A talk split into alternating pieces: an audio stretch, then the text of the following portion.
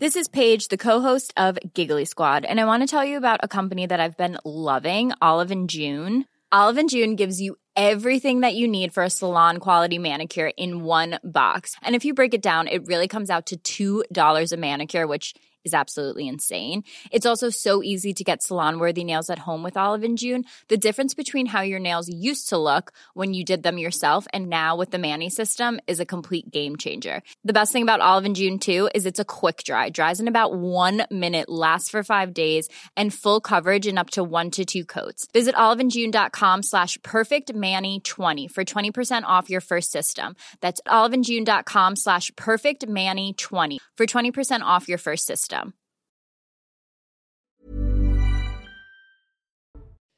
Bonsoir à tous et bonsoir à toutes. Bienvenue dans Punchline ce soir sur CNews. Va-t-on connaître la vérité sur la disparition de Karine Esquivillon? La garde à vue de son mari, vous le savez, a été prolongée. On sera sur place dans un instant. On entendra aussi l'inquiétude totale de ses proches. On reviendra sur l'incident dans le métro hier à Paris. Des centaines de passagers ont été bloqués sous terre pendant deux heures. Ils ont dû sortir des rames par leurs propres moyens. On est toujours à la recherche du patron de la RATP, Jean Castex, qui n'est pas sorti de son silence. Si vous avez des nouvelles de lui, n'hésitez pas à le signaler. Enfin, on évoquera le prix des salades. Combien coûte vraiment une salade? Les écolos estiment que les salades bio valent moins cher. On voit comment ils feront leurs calculs. On parlera aussi de l'interdiction de la manifestation contre le chantier de la ligne TGV Lyon-Turin qui était organisée ce week-end par l'association Soulèvement de Gérald Darmanin avait d'ailleurs demandé la dissolution de ce mouvement. On verra où cela en est. Voilà pour les grandes lignes de nos débats ce soir, mais tout de suite, il est 17h, l'heure du rappel des titres de l'actualité sur CNews.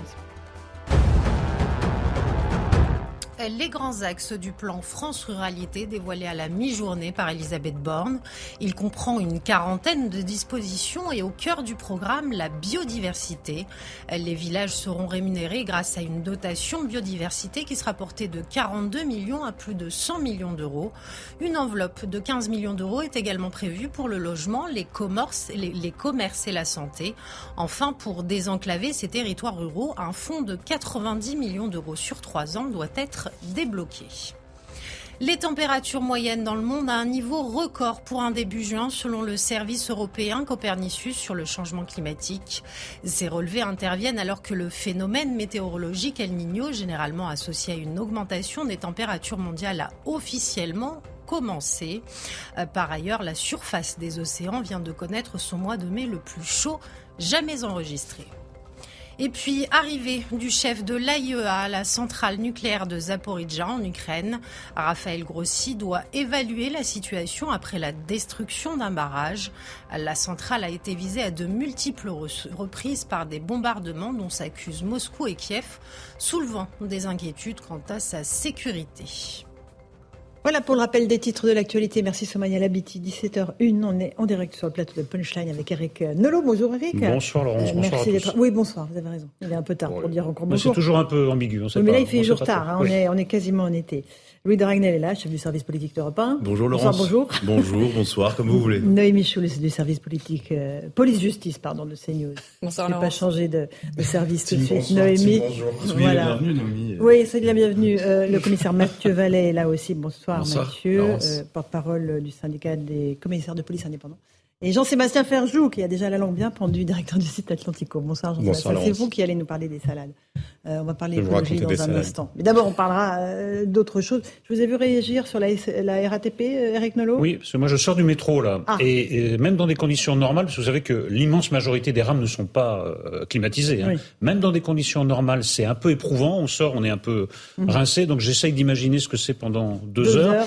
Puis surtout, indépendamment des incidents, il faut quand même expliquer une chose. On veut bien qu'il y ait moins de voitures à Paris, on veut bien prendre les transports en commun, il faudrait qu'il y en ait un peu plus, un peu plus souvent. Quand je vais sortir tout à l'heure, je vais voir affiché dans 6 minutes. 6 minutes à 19h, ça veut dire que vous n'entrez pas euh, dans la rame. Et il faudrait que les rames soient un peu plus confortables. Sinon, les gens continueront à prendre leur voiture. Voilà. On a la moitié du problème, on n'a pas la moitié de la solution. On, va en débattre dans un instant, mon cher Eric. Mais d'abord, on va se diriger vers la Roche-sur-Yon, où un sujet grave nous attend. C'est la disparition de Karine Esquivillon.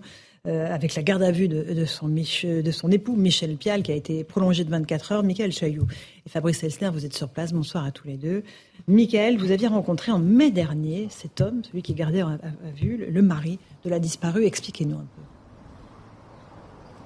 Oui, c'était le, 22 mai dernier. Euh, Michel Pial nous reçoit euh, à son domicile euh, durant environ 45 minutes. La maison est impeccable, mais l'homme est fatigué, très fatigué, sans nouvelles de sa femme depuis presque deux mois. Et là, il nous livre des détails. Le couple n'est plus amoureux, mais il continue à vivre ensemble pour s'occuper de l'éducation des deux derniers enfants mineurs. Et il raconte sa vérité sur la disparition de son épouse. On est venu la chercher pendant que lui était euh, dans le jardin. Elle est partie avec de l'argent liquide et des pièces d'or qu'elle lui a subtilisées, nous indique-t-il. Et il nous dit, il nous répète qu'elle avait euh, préparé euh, son départ. Et dans cette interview, il lance même un appel à son épouse. Je vous propose de l'écouter. Tout ce que j'attends, c'est les nouvelles. Si maintenant j'ai quelque chose à dire à Karine, si elle nous écoute, c'est euh, surtout qu'elle n'hésite pas, parce que je, voilà, euh, on sait maintenant que les gens qui veulent, qui disparaissent volontairement, euh, c'est déjà un gros pas, c'est difficile à le faire. revenir, c'est beaucoup plus difficile. on ne sera pas dans le jugement.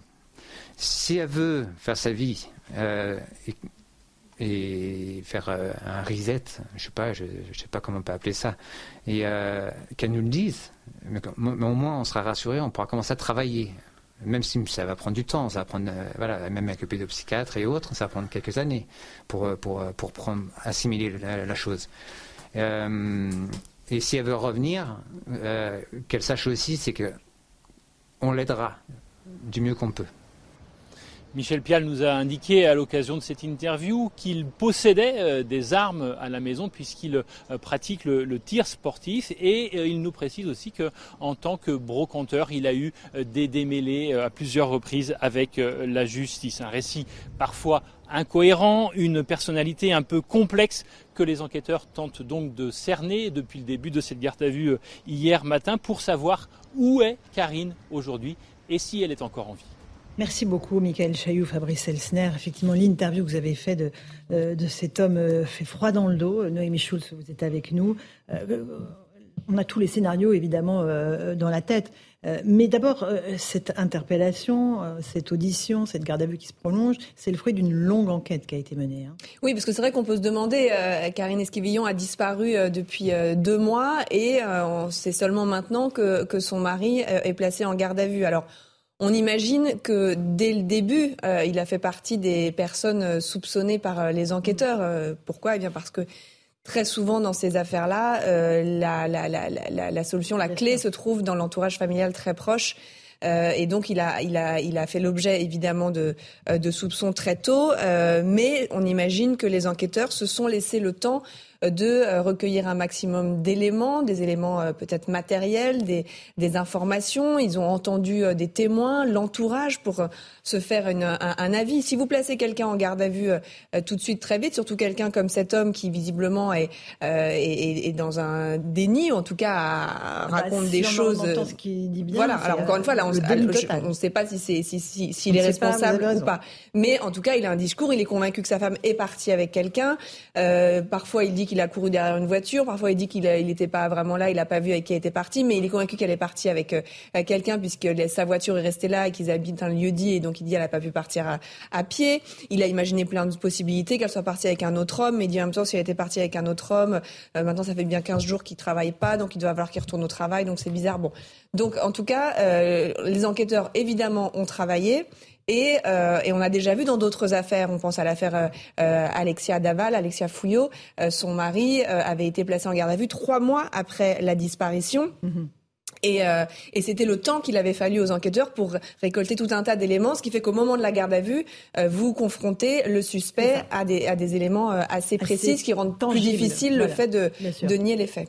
commissaire Vallet, là, tout le travail des enquêteurs, c'est de réunir des éléments peut-être d'écoute téléphonique, de filature, euh, d'autres auditions, c'est bien ça oui, Noémie Schulz a bien rappelé euh, tous les éléments qui ont mené à la garde à vue. D'abord, la disparition inquiétante. Il y a 8000 personnes majeures en France chaque année qui disparaissent.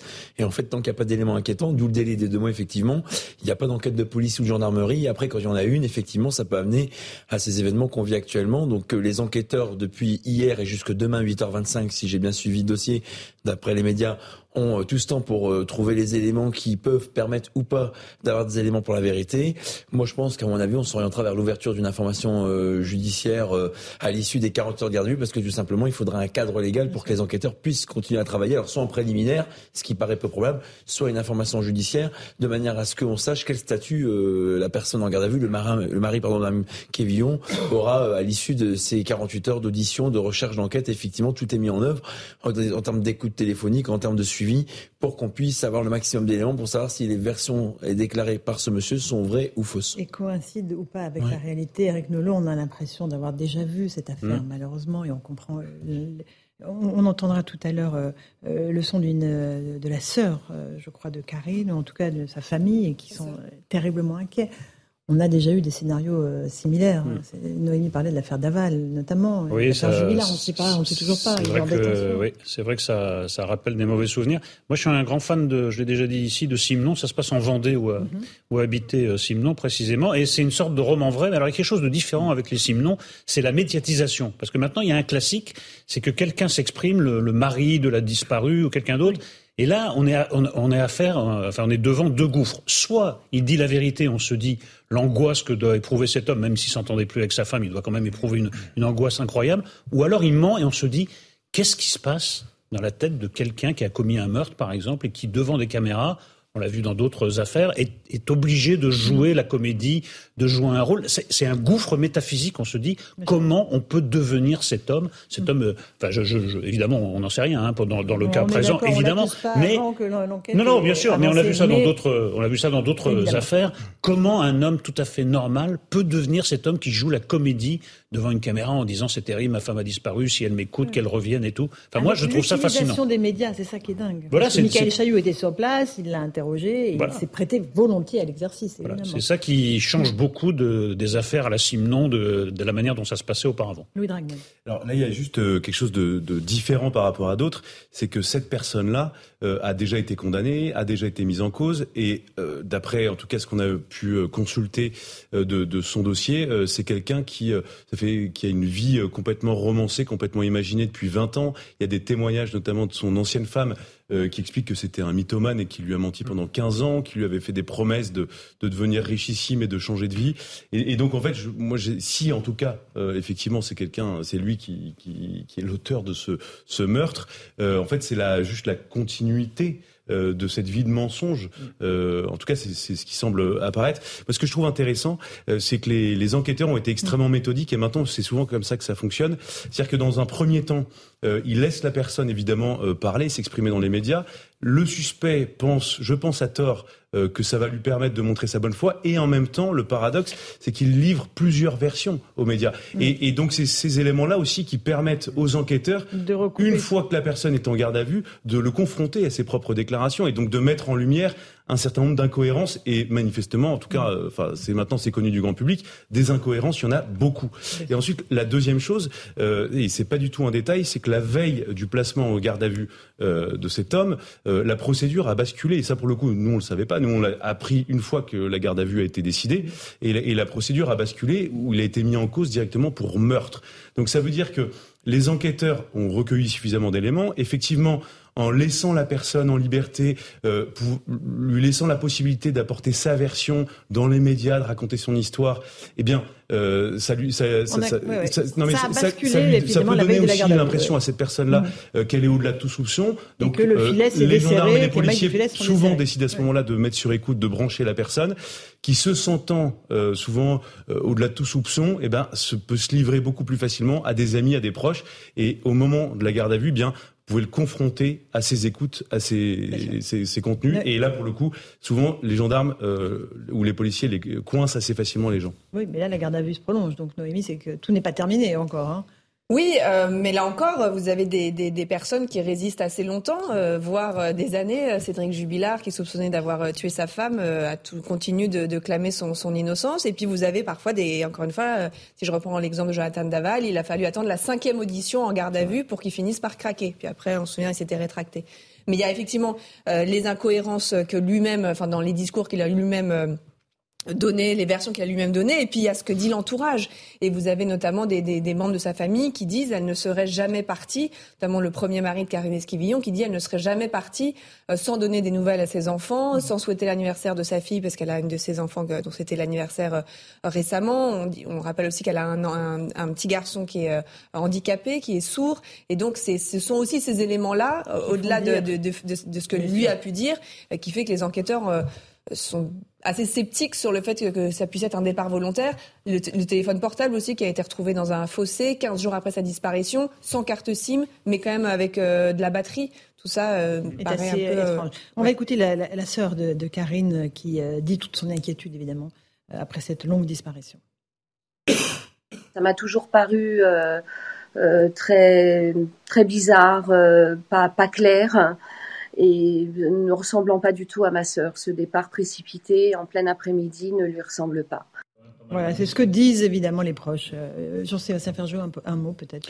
c'est évidemment difficile d'avoir un avis sur ce cas-là en particulier, mais on voit bien que quoi qu'il se soit passé concernant euh, Karine Esquivillon, il y avait une relation qui paraît relever de l'emprise. Mhm. Et c'est toujours très difficile pour les entourages d'aider et donc c'est un vrai sujet. Comment fait-on quand on est soi-même sous emprise pour réussir à s'en dégager, a fortiori si on est face à quelqu'un euh, qui vous paraît dangereux et pour les familles, comment faire? Euh, Parce que parfois, y compris la police d'ailleurs, est démunie pour faire face à ces situations euh, psychologiquement extrêmement, extrêmement complexes. Mmh. Eric, allez-y pour le commissaire. Quel est le pourcentage de crimes impunis? Parce que là, on, a évoqué quelques mmh. cas où même le principal suspect nie et mmh. finit par ne pas être condamné. C'est quoi le pourcentage en fait? Bah, Le taux de désuicidation des homicides en France avoisine quasiment les 85%. On est à 88% il y a quelques temps, on est revenu à 85%, la moyenne c'est 85%. On a à peu près 15% des homicides en France qui ne sont pas élucidés. Et on le doit à la police judiciaire qui est spécialisée dans l'élucidation des crimes, contre le sang, des sûretés départementales qui sont les enquêteurs de la sécurité publique, mais aussi pour les gendarmes, des sections de recherche qui sont en réalité des enquêteurs aguerris, spécialisés et qui disposent de toutes les techniques d'enquête et du temps nécessaire pour pouvoir mener leur investigation. Et on voit que dans ces affaires-là, Nomichous le rappelait, il faut du temps, il faut des preuves, il faut des éléments. Et la garde à vue, ce qui à chaque fois obsède des enquêteurs, c'est que le temps utilisé doit être utilisé à bon escient parce que du temps perdu, c'est des temps qu'on ne récupérera pas ni par exemple pour rassembler des preuves, ni pour avoir euh, du temps à disposition pour entendre la personne, sauf si après il y a une information judiciaire quand on est à peu près Tout à fait. Quand il y a des éléments, de toute façon, la garde à vue, c'est qu'il y a plusieurs éléments susceptibles de dire que la personne a commis ou tenté de commettre une infraction. Voilà. Et le fait que c'est pas une condition nécessaire qui passe aux aveux. Il peut ne, ne, ne rien dire et pour autant, on peut imaginer qu'il soit présenté demain à un juge. Il pourrait aussi, s'il arrive à convaincre les enquêteurs qu'il est totalement étranger à la disparition de sa femme, il pourrait ressortir libre une autre hypothèse, qui est celle qui est une présentation au juge d'instruction. Les juges d'instruction qui ont donc effectivement élargi l'enquête qui était ouverte pour enlèvement et séquestration à enlèvement, séquestration et meurtre. Dans ce cas-là, s'il était mis en examen de ces chefs-là, on peut imaginer qu'il y aurait une demande euh, du parquet de placement en détention provisoire. À ce moment-là, c'est un juge des libertés de la détention qui, qui, qui déciderait ou non euh, de l'incarcérer. Puis aujourd'hui, vous avez en fait, il faut le dire, on a une évolution pour nos enquêteurs et pour notre droit. Il y a une vingtaine d'années, on était dans la culture de l'aveu. Aujourd'hui, on a la culture de la preuve. On voit que devant les juridictions de jugement, que ce soit la cour d'assises ou le tribunal correctionnel, aujourd'hui, les aveux souvent ne suffisent plus. Il faut des preuves parce que d'abord, c'est pour ça qu'en avril 2011, la garde à vue a été changée pour que l'avocat soit présent lors des confrontation des auditions et que la personne puisse s'entretenir dans une durée maximale de 30 minutes avec son client. Et ensuite, effectivement, pour qu'il y ait des condamnations qui soient rendues par les magistrats, il faut des preuves au-delà des aveux tels que vous le disiez. Alors, euh, vous restez avec nous, Noémie. On va juste évoquer maintenant euh, l'assaillant d'Annecy, euh, celui qui a perpétré une attaque au couteau contre deux adultes et quatre enfants. Il a été transféré du centre pénitentiaire d'Eton à une unité psychiatrique à Bron. On fait le point avec Célia Barotte et je vous passe la parole. Pour avoir poignardé quatre enfants et deux adultes au paquier, Abdalmassi H a tout d'abord été placé à Eton dans une cellule de protection d'urgence, dite aussi anti-suicide et surveillée 24 heures sur 24, comme nous l'explique Pierrick Bavol, membre du bureau régional FO Justice. Ce sont des cellules, ce qu'on ce pourrait appeler des cellules lisses. La chaise va être scellée, s'il y a une table, elle est scellée dans la cellule. Ça limite, on va dire, le, danger pour la personne en elle-même qui est, euh, qui est mise dans ces cellules. Selon des sources proches du dossier, Abdelmassi H a été transféré à l'hôpital psychiatrique du Vinatier à Bron dans une unité spécialement aménagée. Depuis son interpellation, l'assaillant fait preuve de mutisme et d'opposition envers les enquêteurs. Mais pour Jean-Pierre Bouchard, psychologue et criminologue, son déplacement est en raison d'éléments psychopathologiques. Les plus courants, ce sont les psychoses, notamment la schizophrénie, la paranoïa, Il peut y avoir des troubles graves de l'humeur, comme la dépression, au contraire des formes d'excitation mentale et d'agitation.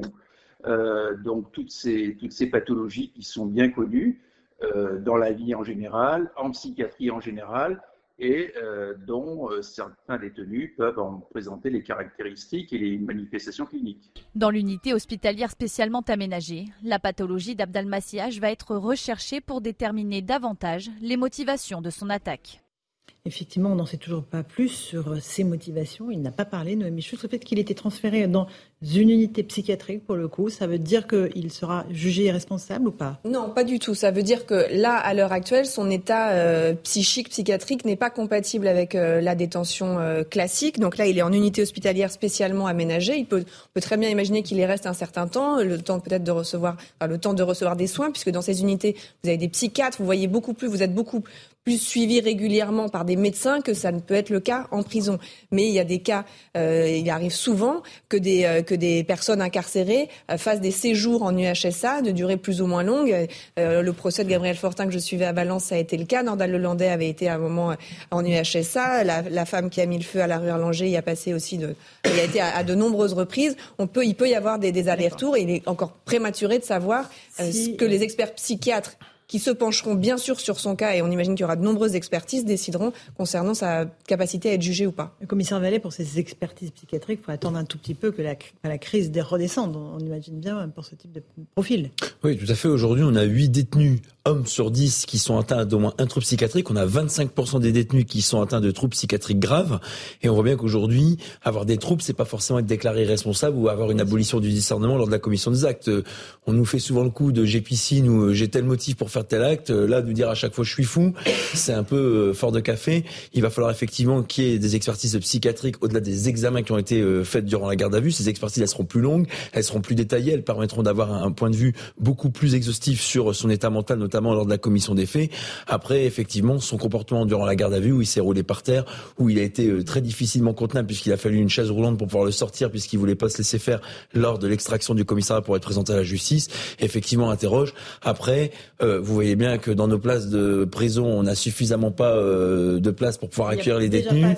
et l'état de la psychiatrie en France est aussi compliqué. Donc, euh, moi, je veux bien, c'est comme d'habitude, qu'on accueille tout le monde, mais malheureusement, on a déjà du mal à gérer les personnes atteintes de troubles sévères en France. Si en plus on accueille toute la misère psychiatrique du monde, c'est vrai que c'est compliqué. Eric Nolot. Moi, ce qui m'intéresse dans cette affaire, c'est le statut des deux principaux protagonistes. Alors, l'assaillant entre la responsabilité et la folie et Henri de l'autre côté, où euh, ça n'a pas duré très longtemps. En fait, il y, a y eu des voix dissonantes, aussi surprenantes que ça puisse paraître. Le héros, hein, la figure du héros avec le sac à dos qui voilà. Euh, et qui a été malmenée, cette figure du héros, parce qu'on a un peu de problème en France avec la grandeur. Il faut que les minables salissent la grandeur, ça les offense, la grandeur d'autrui. Et on a vu euh, d'ailleurs un article où CNews était nommément cité, puisque ah. quand Henri a été interviewé par Pascal, Pro, il y avait un article très ironique de M. Schneiderman dans, dans Libération. et j'ai lu un deuxième article qui dit, vous, vous, allez voir, Henri pour l'instant, c'est un héros, mais il va tomber de son piédestal. Euh, ça, ça, avait l'air d'être moins une prédiction qu'un souhait. Quoi. Vraiment, c'est dommage qu'on ait trouvé un héros. C'est dommage qu'on ait trouvé un héros. Donc c'est bizarre ce parallélisme entre les deux principaux protagonistes. Quel statut? Moi, c'est ça qui m'intéresse. Et, je vous signale ce sondage CSA pour CNews. La France doit-elle restreindre le droit d'asile? 66% des Français pensent que oui. 34% pensent que non. Euh, la réponse est claire, euh, Louis de Ragnel. les Français souhaitent qu'on régule l'immigration qui arrive chez nous.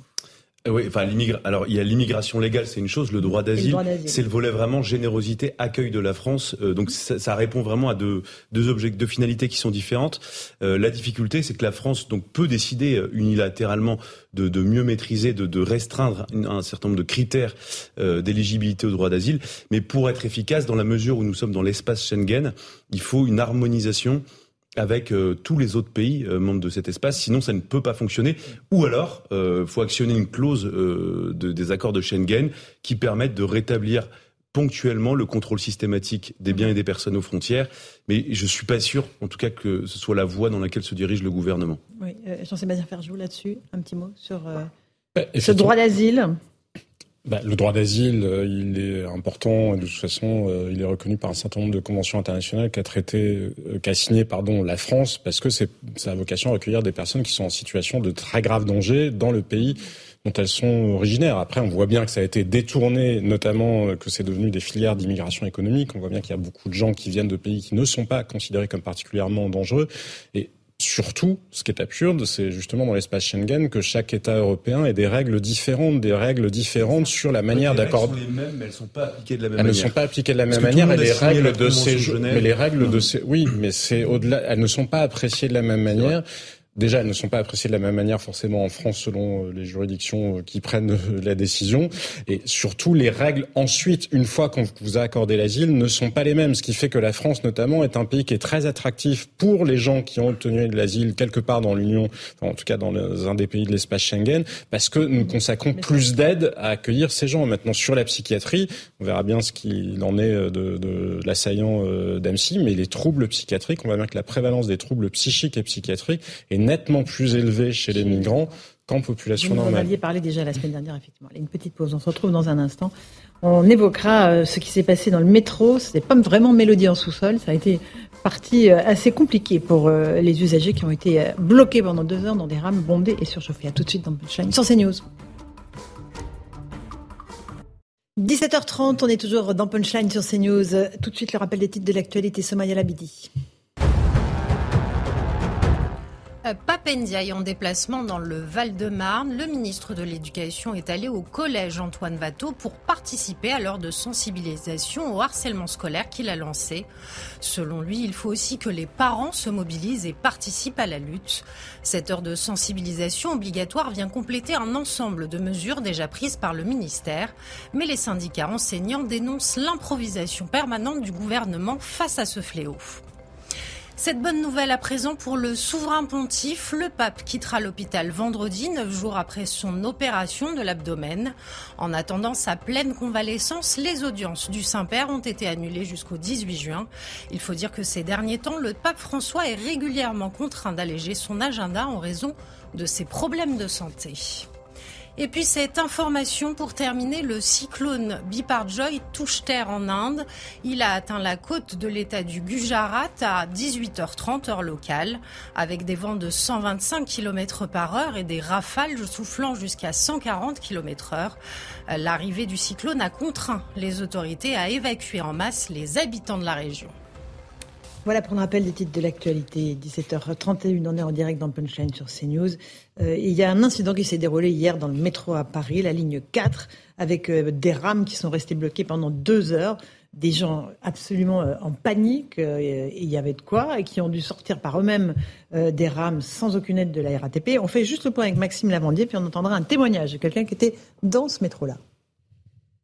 En sortant du travail pour se rendre dans le centre de Paris, Léon Dert de Vougd était loin d'imaginer le calvaire qu'il allait vivre.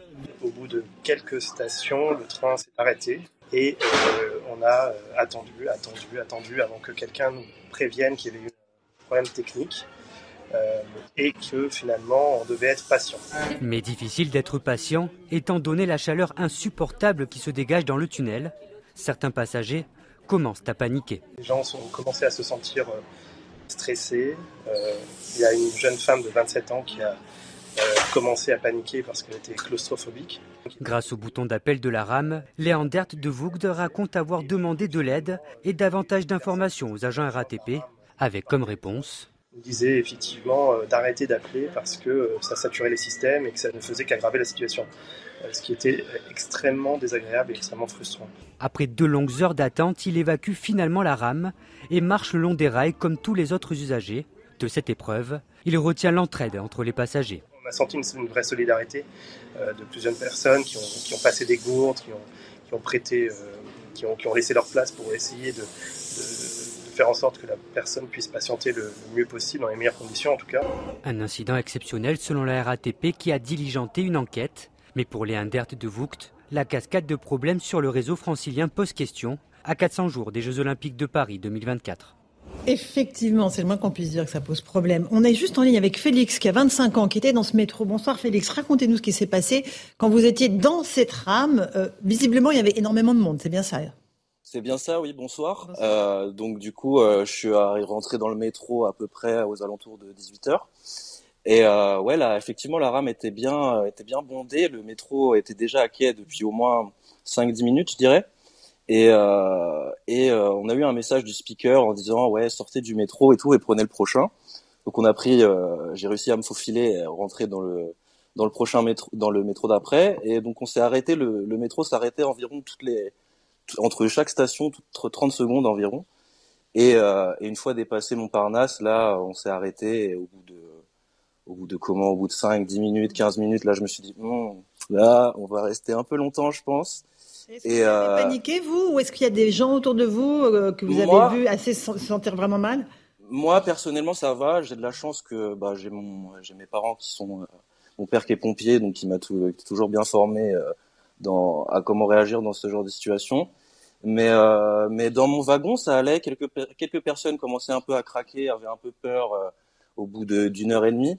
Mais les gens étaient très solidaires entre eux, comme disait euh, avant. Euh, genre, c'est moi aussi ce qui m'a surpris, c'est la solidarité des gens. Les gens étaient là pour pour s'entraider. Au final, c'était un, un, bon moment de vie entre guillemets. Les gens, les mmh. gens parlaient, s'entraidaient et tout. Moi, je disais un peu des des bêtises pour faire pour détendre l'atmosphère. Donc, au final, humainement, c'était quand même assez assez cool comme moment. Et ça s'est terminé comment, Félix? Parce que est-ce que c'est vraiment, c'est vrai que les passagers ont d'eux-mêmes ouvert les portes pour descendre sur les rails, ce qui paraît surréaliste. en gros, euh, elles ont pas les portes, enfin les passagers n'ont pas eux-mêmes ouvert les portes. Il y a eu un bug, je sais pas. au moment où le speaker parlait, une des portes s'est ouverte. Du coup, il y a des gens, euh, enfin moi dans mon wagon en tout cas, une des portes s'est ouverte toute seule. Et du coup, nous on disait de refermer la porte pour euh, pas justement ralentir la procédure et tout, et qu'on attende encore plus longtemps.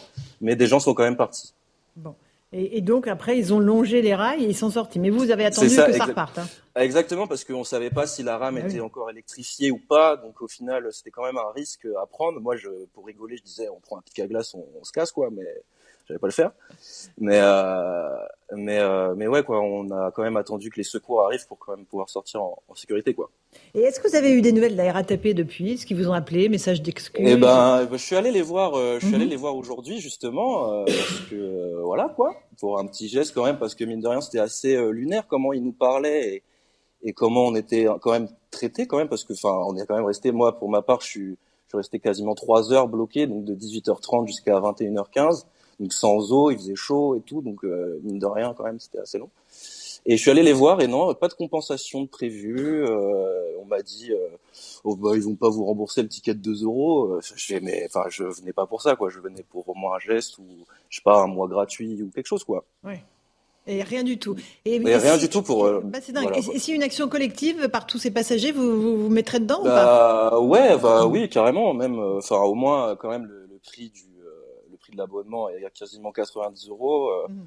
Donc c'est quand même euh, c'est quand même remboursé par euh, l'employeur, mais bon, on paye, on est un des des comment des services de, de transport en commun les plus chers d'Europe, je pense, et on a un des services les plus Enfin, moi, ça fait neuf mois que je suis là et j'ai eu que des, que des galères. J'ai que des galères toutes les semaines dans le métro, mais au moins, c'est marrant. Je fais rire mes abonnés sur Instagram, donc ça me fait plaisir.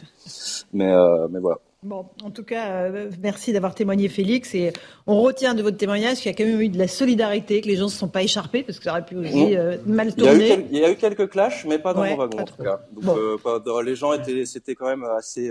c'était un moment de humain assez sympa, quoi. C'était un wagon zen, alors. Vous étiez dans le wagon zen. Exactement. J'étais là pour détendre l'atmosphère. Eh ben, merci beaucoup. On vous suivra sur Instagram. Merci euh, Félix d'avoir témoigné. Félix.lg-du-bas. Voilà. Ben voilà. Séquence promo. Génial. Merci beaucoup de votre témoignage. Merci à Jacques Sanchez aussi qui a trouvé votre, votre témoignage. Ouais. Eric, vous voulez lui parler? Parce que je veux bien que ce soit un incident exceptionnel, mais la manière dont l'a traité la RATP, ça avait l'air en dessous de tout. Puisqu'il faut ah ajouter, pour ceux qui sont pas parisiens, qui prennent pas euh, très souvent le métro, c'est que la ligne 4 est très souvent fermée. Il faut mémoriser les heures et les jours de fermeture de la ligne 4 est extrêmement fréquentée. Hein, c'est une ligne nord-sud de, Paris. Donc il faudrait quand même expliquer à la RATP qu'ils nous rendent pas un service. En fait, nous sommes des clients, nous sommes des usagers et, on paye. On, on, paye, enfin incidemment, faut le rappeler, et qu'il y ait un incident ou pas, le service devrait être à la hauteur. Ce n'est ni le cas en temps normal, et d'après le témoignage de Félix, ce n'est pas non plus le cas quand il, il se passe quelque chose d'exceptionnel. Il faudrait que M. Castex bouge un peu. Alors vous voulez réagir, Félix? Euh, oui, bah, je suis tout à fait d'accord. Euh, je suis tout à fait d'accord avec vous. Oui, le, c'est quand même assez. Euh, enfin, on paye quand même 90 euros, on est des clients et vraiment le service est assez, euh, enfin voilà quoi. Pour le prix, on s'attend au moins à, un message. Euh, vous inquiétez pas, il va se passer quelque chose. Euh, enfin, il y a une procédure qui est en cours, un minimum quoi. Non, on avait vraiment zéro info quoi. On a eu le premier, la première info de la RATP au bout d'une heure et demie. Incroyable. Est-ce qu'il faut lancer une alerte enlèvement pour Jean Castex, qui est le patron de la RATP On n'a pas entendu, pas de son, pas d'image message C'est vrai que ce qui est très étonnant avec la, avec la RATP ces dernières années, c'est qu'on voit qu'il y a une très nette dégradation du service quand même, parce que ce qui fonctionnait bien avant le Covid, on l'a vu pendant le Covid, il y a eu des réductions de services et on n'est jamais véritablement revenu à la normale. Donc il y avait des lignes qui étaient connues comme la ligne 13 pour être en permanence bondées et extrêmement difficile pour les gens euh, qui la prennent euh, au quotidien et ça s'est répandu sur beaucoup, alors pas l'ensemble du réseau, mais quand même sur beaucoup d'autres lignes. Mmh. Et donc il serait bon que la RATP s'explique et qu'il y ait plus de transparence euh, là-dessus. Maintenant, mmh. juste d'un mot sur, on est plus des usagers quand même que des clients stricto sensu parce que le coût de revient c'est très au-delà de ce que les usagers euh, payent malgré tout. Non, mais ça ne veut pas dire que ça ne veut pas, dire qu'il faut être traité comme du bétail. Non, mais exactement. Non, non, mais je le précisais juste parce que malgré tout, si on était dans une forme de vérité des prix, on se rendait compte que ça revient beaucoup plus cher que ça. Mais ça ne veut pas dire qu'il ne faille pas entretenir. Le service d'un projet global de la mobilité en disant moins de voitures, je suis plus de transport Je suis entièrement d'accord qu'il est parfaitement absurde de demander aux gens de renoncer à leur voiture, de supprimer des places de parking, d'empêcher la circulation dans le centre de Paris. On en est au point de vouloir supprimer d'ailleurs des voies de circulation euh, sur le périphérique au mépris absolu des, des, contraintes que peuvent avoir quand même. Vous pouvez être plus âgé, vous pouvez, bref. Et en face, il devrait y avoir un service public, pour le coup, ça, la RATP est un service public qui soit à la hauteur de ces ambitions-là. Non seulement il ne l'est pas, mais en plus il se dégrade. On prendra le vélo la prochaine fois. Un, tout petit mot euh, là-dessus, Mathieu Vallet. C'est super dangereux de sortir sur les rails, on est bien d'accord. Oui, vous avez euh, sur vos images. Il y a des policiers qui viennent les aider à la fin, quoi. Tout à fait. Alors il y a deux types de personnes qui interviennent. Il y a les, agents du groupe de protection et de sécurité des réseaux, le GPSR, c'est euh, les agents de surveillance et de la protection de la RATP. Et vous avez la police régionale des transports qui œuvrent sur l'ensemble du réseau. Et là, effectivement, votre intervenant euh, Félix a eu raison de préciser. Lorsque vous avez les rames en action, il y a un risque électrique très fort. Ou si on va sur les rames sans sécurité, on peut être foudroyé par un risque d'électrocution. Ensuite, je rebondis juste sur un propos d'Éric Nolot. Euh, c'est sûr que si les transports en commun à Paris ne fonctionnent pas, on le paye cash dans la circulation automobile dans les rues de Paris. Mm. Quand vous prenez la rue de Rivoli, la rue de Vaugirard, en termes de circulation pour les véhicules de secours, même le périphérique, on est obligé de mettre des motards de police pour escorter le SAMU. La mairie de Paris ne anticipe et ne prévoit absolument rien pour fluidifier la circulation des véhicules de police, de gendarmerie, de SAMU et de pompiers. C'est incroyable. Prenez vos véhicules, vous faites euh, gage de piétons euh, quelques rues dans Paris, vous verrez que c'est l'enfer pour les services de secours d'intervenir rapidement pour protéger, voire sauver des vies. Ça pose des questions pour les JO, encore une fois, parce que évidemment, euh, il y aura une capitale embolisée. Et Alors pour les JO, euh, de ce qu'on nous a dit, des réunions que j'ai assistées, hein, il, va, il, va, y avoir beaucoup de policiers de toute la France. Quid de la protection et la sécurisation des villes de bah, province, notamment ils sont peinards. Et ensuite, apparemment, dans toute la ville de Paris intramuros, la circulation automobile sera totalement proscrite. Ah Donc il n'y aura aucun véhicule qui sera autorisé durant le mois dans, dans la ville de Paris. Ça va être cool. Pour, les voitures de police pourront rouler plus facilement. Oui, alors, on va prendre des habitudes qui ne seront pas les bonnes puisqu'on va pouvoir se déplacer plus rapidement qu'en temps normal. Et... là, retour à la réalité en, septembre. Euh, on va, on va avancer, si vous le voulez bien les amis. On va parler de cette manifestation qui a été interdite, c'est tombé juste avant euh, l'émission, euh, des soulèvements de la Terre, c'est bien ça Louis? Ça devait se tenir ce week-end pour protester contre le chantier du TGV Lyon-Turin. Exactement. On va, c'est les soulèvements de la Terre, c'est vraiment type ce qui s'est passé à Sainte-Soline, c'est ça? Bah, ils étaient présents d'ailleurs à Sainte-Soline. Alors, on va juste écouter le préfet sur le dispositif policier qui sera mis en place, parce que même s'il y a interdiction, ça ne veut pas dire qu'il y aura pas de manifestation. On est en France, Laurence. La France d'aujourd'hui, quand c'est interdit. Écoutons d'abord le préfet, puis on vous écoute après, cher Louis. Environ 2000 gendarmes et policiers euh, seront engagés euh, sur ce week-end euh, pour la sécurité des personnes et des biens, pour la protection des communes et des sites, des sites de chantier de TELT, mais aussi, bien sûr, euh, pour permettre euh, les interventions des secours avec des médecins, euh, des infirmiers, des infirmières, des sapeurs-pompiers, pour que ces interventions puissent se faire dans des conditions sécurisées. À la fois intervention sur le site, mais bien entendu acheminement, si cela était nécessaire, de personnes qui s'est blessées pour les sortir des sites. Donc là aussi, ça fera partie des missions. Donc on récapitule. On est sur une manifestation interdite par une association dont le ministère de l'Intérieur a demandé la dissolution pour protester contre un chantier d'un TGV. Et il y a quand même 2000 policiers de mobilisés, Louis Dragnel. Bienvenue en France. Voilà, mais, mais, en fait tout ça, non mais euh, on, s'étonne là aujourd'hui de ce qui se passe, mais il faut se souvenir de Notre-Dame-des-Landes, il faut se souvenir de Sivins, il faut se souvenir de Sainte-Soline, et donc tout ça est simplement la continuité euh, de, de laisser faire euh, qui a été euh, organisé inconsciemment ou je pense pas consciemment euh, par les, les mmh. différentes autorités. Il y a, alors, ce qu'on sait quand même euh, simplement, c'est que il y a, il y a 107 interdictions administratives de territoire, c'est-à-dire que 107 personnes qui sont des personnes étrangères ont une interdiction de paraître sur le territoire français à l'occasion de cet événement. Ça, ça a été décidé par le ministre de l'Intérieur Gérald Darmanin. La difficulté quand même s'agissant de cette manifestation, c'est que les soulèvements de la terre ne sont pas la seule association à co-organiser euh, la manifestation. Il y en a d'autres, on imagine. mais, mais s'agissant des soulèvements de la terre, euh, on sait que Gérald Darmanin avait demandé la dissolution. Euh, il y a une procédure de contradictoire qui était engagée. Le 14 avril dernier, si elle le souhaitait, la première ministre avait, aurait pu dissoudre l'association demandée en Conseil des ministres, et ça a traîné pour des raisons purement politiques, parce que du côté de Gérald Darmanin, lui considère que les militants sont des éco-terroristes. Et du côté de Elisabeth Borne, euh, elle considère un peu plus que ce sont des militants un peu chauds du climat. Activistes, quoi. des, activistes. Euh, et, mais, mais en fait, au-delà de la sémantique, il y a, il y a, il y a vraiment, c'est pour des raisons purement politiques. Et les conséquences de ce, de ce, ce, ce cette euh, procrastination, eh bien elles sont, elles se voient aussi de, de manière très concrète. C'est-à-dire que euh, la place Beauvau a demandé, par exemple, de mettre sur écoute un certain nombre de, de militants de cette association. Mhm. Euh, et euh, vous savez, toutes les écoutes téléphoniques sont encadrées par une, auto, une autorité qui s'appelle la Commission nationale des mhm. contrôles des techniques de renseignement qui se trouve à Matignon. Donc en fait, il faut une validation de Matignon pour pouvoir brancher quelqu'un. Et à Matignon, eh bien, il y avait un certain nombre de personnes qui disaient mais non, ce sont des militants du climat, ce sont pas des éco-terroristes. Donc on, ne peut pas les mettre sur écoute. Et, voilà. Donc enfin, euh, voyant, je pense, euh, cette manifestation arriver, Elisabeth Borne dans le Figaro ce matin annonce que dans les prochains jours, elle va euh, demander la dissolution de cette association. mais voilà, encore quel temps perdu, mais, quel temps perdu, c'est ça qui est hallucinant. Ça pour des raisons de non mais et mais ça, les yeux. Attendez Louis, on, a entendu votre raisonnement. Exactement dans le en même hein temps. Le le en même temps. En fait, il faut être clair. Voilà, ça fait quatre. Vous connaissez le fameux sketch des inconnus, il y a le bon chasseur et le, mauvais chasseur. En France, il y a la bonne illégalité et la mauvaise illégalité. Vrai. Et l'illégalité au nom de l'écologie est une bonne illégalité. Et c'est même pas une illégalité, c'est de l'éco-terrorisme. Ces gens se rendent coupables d'actes terroristes, ils ravagent le bien d'autrui, ils sont à peu près prêts à tout parce que la cause est supérieure à tout, et notamment à la loi. Mais qu'est-ce qu'on attend pour sévir? Qu'est-ce qu'on attend pour sévir? En fait, on les encourage à aller toujours plus loin dans la violence, dans la provocation. Et le pire, c'est que tout ça est encouragé en sous-main par des élus de la République qui, la semaine, votent les lois et le week-end encouragent les gens à violer ces mêmes lois. On est dans un pays de faux. Alors, euh, Mathieu Vallet, là-dessus, sur cette manif interdite, mais qui aura quand même lieu et qui va mobiliser quand même 2000 policiers. avec euh, 400, 400 radicaux. Donc ça va être euh, type Sainte-Soline, quoi. Mais les soulèvements de la terre, Laurence Ferrari, c'est des groupuscules d'activistes et d'extrémistes dangereux, violents, de l'ultra-gauche, de l'ultra-jaune, des antifas. D'ailleurs, ils font appel à tous leurs camarades violents, extrémistes euh, de l'ultra-gauche de l'Europe, hein, de la Catalogne, de l'Espagne, de l'Italie, de l'Allemagne, pour pouvoir prêter main forte pour faire la guerre aux policiers, aux gendarmes. Rappelez-vous Sainte-Soline 1, en fin d'année dernière, Sainte-Soline 2, il y a quelques mois.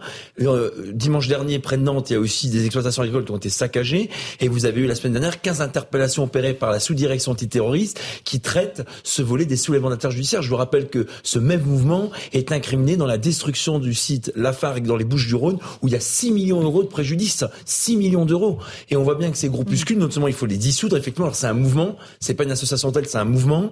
Et ensuite, euh, vous avez effectivement des interpellations qui doivent se faire comme c'était le cas la semaine dernière parce que judiciariser et présenter à la justice des délinquants qui ne sont en aucun cas des militants du climat mais qui sont des activistes violents, c'est la réelle dénomination qu'il faut donner. Ce week-end, effectivement, il y a toujours de l'inquiétude parce que ces personnes ne s'arrêtent devant rien. Et euh, la fois, on avait voulu nous faire pleurer dans les chaumières à Sainte-Soline en nous expliquant que le problème c'était les gendarmes. Non, personne n'a parlé de ces centaines de gendarmes blessés, dont certains en urgence absolue. Jean-Sébastien Ferjou. Bah, sur les écoutes, moi je pense qu'il est important quand même qu'il y ait, euh, en termes de liberté publique, un certain nombre euh, de règles, de, non mais de contrôle tout simplement parce que euh, c'est pas totalement fou et on l'a vu dans le passé qu'il puisse y avoir des dérives. Après, l'interprétation de Matignon, elle est encore totalement différente et de toute façon, Elisabeth Borne est, alors elle est au-delà du en même temps. Enfin, quel est le sens? Moi, vraiment, j'ai été frappé il y a deux semaines. Vous vous souvenez le jour de l'Assemblée mhm. générale de Total où il y avait une protestation. C'était une manifestation illégale où il y a eu des dégradations que nous a dit Madame Borne ce jour-là Elle a dit oui, c'est illégal, mais la cause est juste, donc finalement on dit rien parce que effectivement il faut que nous accélérions sur euh, les énergies renouvelables qu'avait fait la même semaine la même Madame Borne qui dirige le gouvernement français. La France est, est, revenue en arrière sur la directive énergie renouvelable, comme l'Allemagne l'avait fait sur le moteur thermique, mais nous on l'a fait sur le, les énergies renouvelables. Donc c'est-à-dire de, de, la, de, la, main droite, elle dit ah bah non les énergies renouvelables, en fait c'est pas une idée, une bonne idée. D'ailleurs je pense qu'elle a plutôt raison parce qu'on confond la fin, la, la décarbonation et les moyens.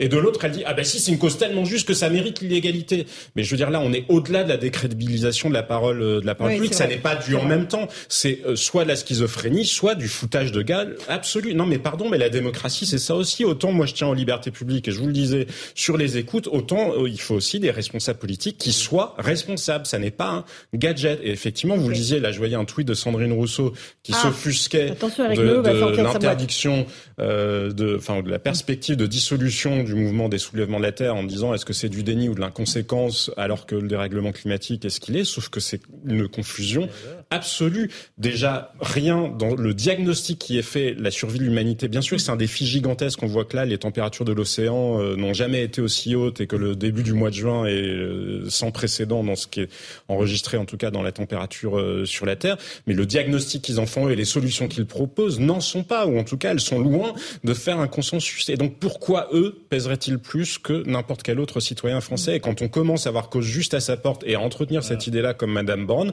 et la question que je vous dis derrière, pourquoi Génération Identitaire, il ferait pas la même chose que Sandrine Rousseau en disant, ben moi je vois la France en danger, euh, l'identité française est en train de se mhm. dissoudre, donc l'égalité est parfaitement justifiée. Non, mais c'est ça le problème, c'est la, c'est la confusion entre l'égalité et l'égalité. C'est le vieux débat, enfin vieux débat. C'est, vrai que c'est un vieux débat, mais il, il est revenu dans, dans l'actualité récemment entre la légitimité et la légalité. Maintenant, quelles que soient les lois, et c'est quand même dommage que la Première ministre tombe dans ce panneau, on vous dit, il y a quelque chose qui est au-dessus de la loi, c'est la légitimité. C'est faux pas dans un état de droit. Mhm. La France est un état de droit. il y a quelque chose qui s'impose. Il faut assumer les conséquences de ces actes et les châtiments qui vont avec. Simplement, il faut mettre. Mais eux, ils veulent jamais aller au bout de la non, logique. Il faut mettre certaines personnes en face de leur responsabilité. Sandrine Rousseau ne veut pas faire une fixette sur elle, et d'autres leur disent écoutez, est-ce que un petit la cause quand même. Oui, enfin, en ce moment, ça m'intéresse. Elle est malheureusement pas la seule. Est-ce que non, si, si hmm. elle était la seule, ce serait pas si grave en effet. Est-ce que la cause écologique justifie tout? Est-ce que, au nom de la cause écologique, c'est leur cause qui, qui relève plus de l'anticapitalisme que de la défense de l'environnement Est-ce que c'est ça Est-ce que vous, vous, vous, dites que tous les moyens sont bons parce qu'en effet, la situation n'a jamais été aussi grave? Il faut qu'ils se décident. Ils peuvent pas rester dans cet entre-deux, dans cette ambiguïté. C'est trop facile. Ce qui est scandaleux, ce qui est scandaleux, c'est que vous avez des élus qui brandissent ces chartes tricolores comme un totem d'immunité sur des manifestations interdites en pensant que la légalité est violente, et, qui en fait euh, et on avait déjà eu le coup de l'émotion qui devait dépasser le droit. C'était Christophe Castaner qui, ah, lors de la manifestation très devant le tribunal judiciaire de Paris, avait expliqué aux policiers en fait que bah, légalement c'était interdit de venir dans le tribunal mais que l'émotion devait permettre à cette famille de pouvoir faire ce qu'elle voulait. Et en fait, à Saint-Soline c'est pareil. On a des élus de l'extrême gauche majoritairement qui sont venus pour braver l'interdiction en brandissant aux gendarmes, aux policiers les chartes tricolores comme tête d'unité. Et en fait, à chaque fois, c'est pareil. Des élus qui sont censés faire voter la loi et donc la faire respecter, en fait, se permettent des allégeances. Un dernier mot, Louis. D'autant plus que c'est une minorité parce que quand vous regardez, si vous voulez, ce chantier de LGV entre Lyon et Turin, ça fait 20 ans qu'on en parle. Ça, enfin, ça devait être un TGV, maintenant c'est LGV. Et, et quand vous regardez la réalité de ce qui se passe sur place, quasiment tous les élus locaux soutiennent euh, la construction de ce projet. Les habitants, les commerçants, du côté italien comme du côté français. Et encore une fois, en fait, à quoi on va assister? On va, on va assister à la venue d'élus qui ne connaissent absolument rien aux réalités locales, qui ne sont pas du tout issus de, de cet endroit-là, des militants qui viennent de partout, mais euh, qui ne sont pas du tout issus de cette région-là, et donc des gens qui connaissent absolument pas le dossier local et qui vont se mêler, qui vont expliquer que ce sont eux les défenseurs locaux euh, de, de, des agriculteurs, des éleveurs, de tous ceux qui vont être menacés par le projet. Donc tout est fonctionnalité scientifique. Le gendre de Jean-Luc Mélenchon qui s'est mis euh, sur ce dossier-là disait quelque chose de totalement faux sur l'eau justement qui pourrait comme c'est dans ce tunnel-là, ça allait Oui, mais, c'est quand même grave que ces discours-là, parce qu'on pourrait entendre des voix dissonantes. Allez, Jean-Sébastien Ferjou, merci. On s'entend dans un instant dans Punchline sur CNews et sur Europe 1. À tout de suite. Bonsoir à tous et bonsoir à toutes. Bienvenue dans Punchline ce soir sur CNews et sur Europe 1. L'énigme reste totale autour de la disparition de Karine Esquivillon. Pourquoi la garde à vue de son mari a-t-elle été prolongée? On sera sur place à La Roche-sur-Yon euh, dans un instant. L'effroyable bilan du naufrage d'un bateau de migrants au large de la Grèce. Au moins 80 corps ont été retrouvés. Peut-être même y aura-t-il des centaines de morts selon les autorités grecques. Pourquoi les naufragés ont-ils refusé l'aide d'un avion de Frontex qui les avait repérés et puis ensuite des gardes-côtes grecs? Qui voulait leur porter secours. Toutes les explications ce soir dans Punchline. Enfin, les prix de l'énergie sont en train de baisser, mais les factures d'électricité et de gaz ainsi que l'inflation continuent de plomber les entreprises. Le nombre de défaillances d'entreprises ne cesse d'augmenter. Quelle solution pour éviter ce mur de faillite? On va en débattre ce soir avec mes invités. Ce sera juste après le rappel des titres de l'actualité de 18h.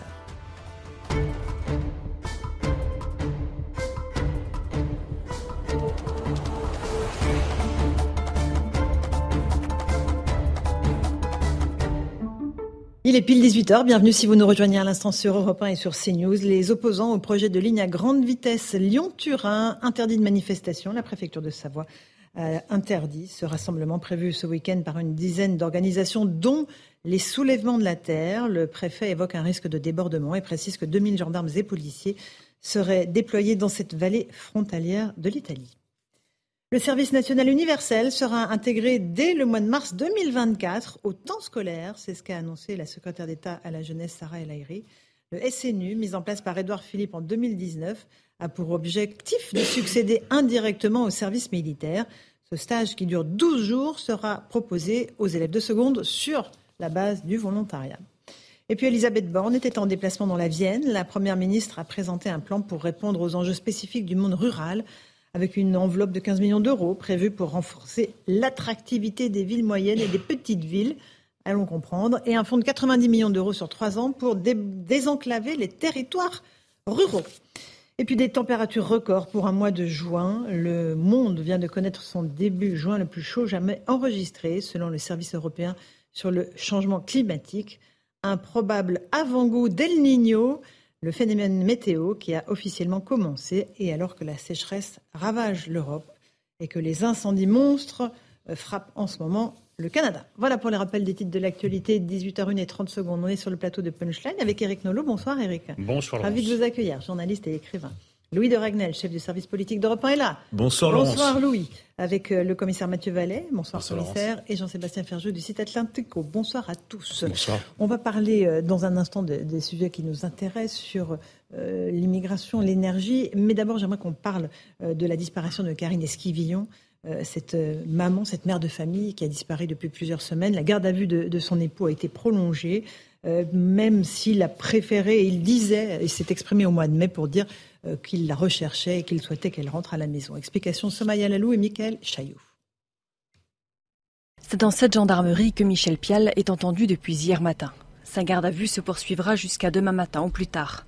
L'avocat de Michel Pial, Maître Horry, s'est exprimé ce matin. J'ai un mot à dire, c'est qu'il est combatif. Voilà, j'aurais pas d'autres euh, déclarations à faire. pour l'instant avec les enquêteurs? J'ai déjà répondu à cette question effectivement, euh, et oui, voilà. Donc je sais pas d'autres. C'est une audition, ça je peux pas vous en dire plus. Euh, voilà, c'est une audition avec des questions et, des réponses. Voilà. Il est sur la même ligne que depuis le départ. il dit ce qu'il a toujours dit.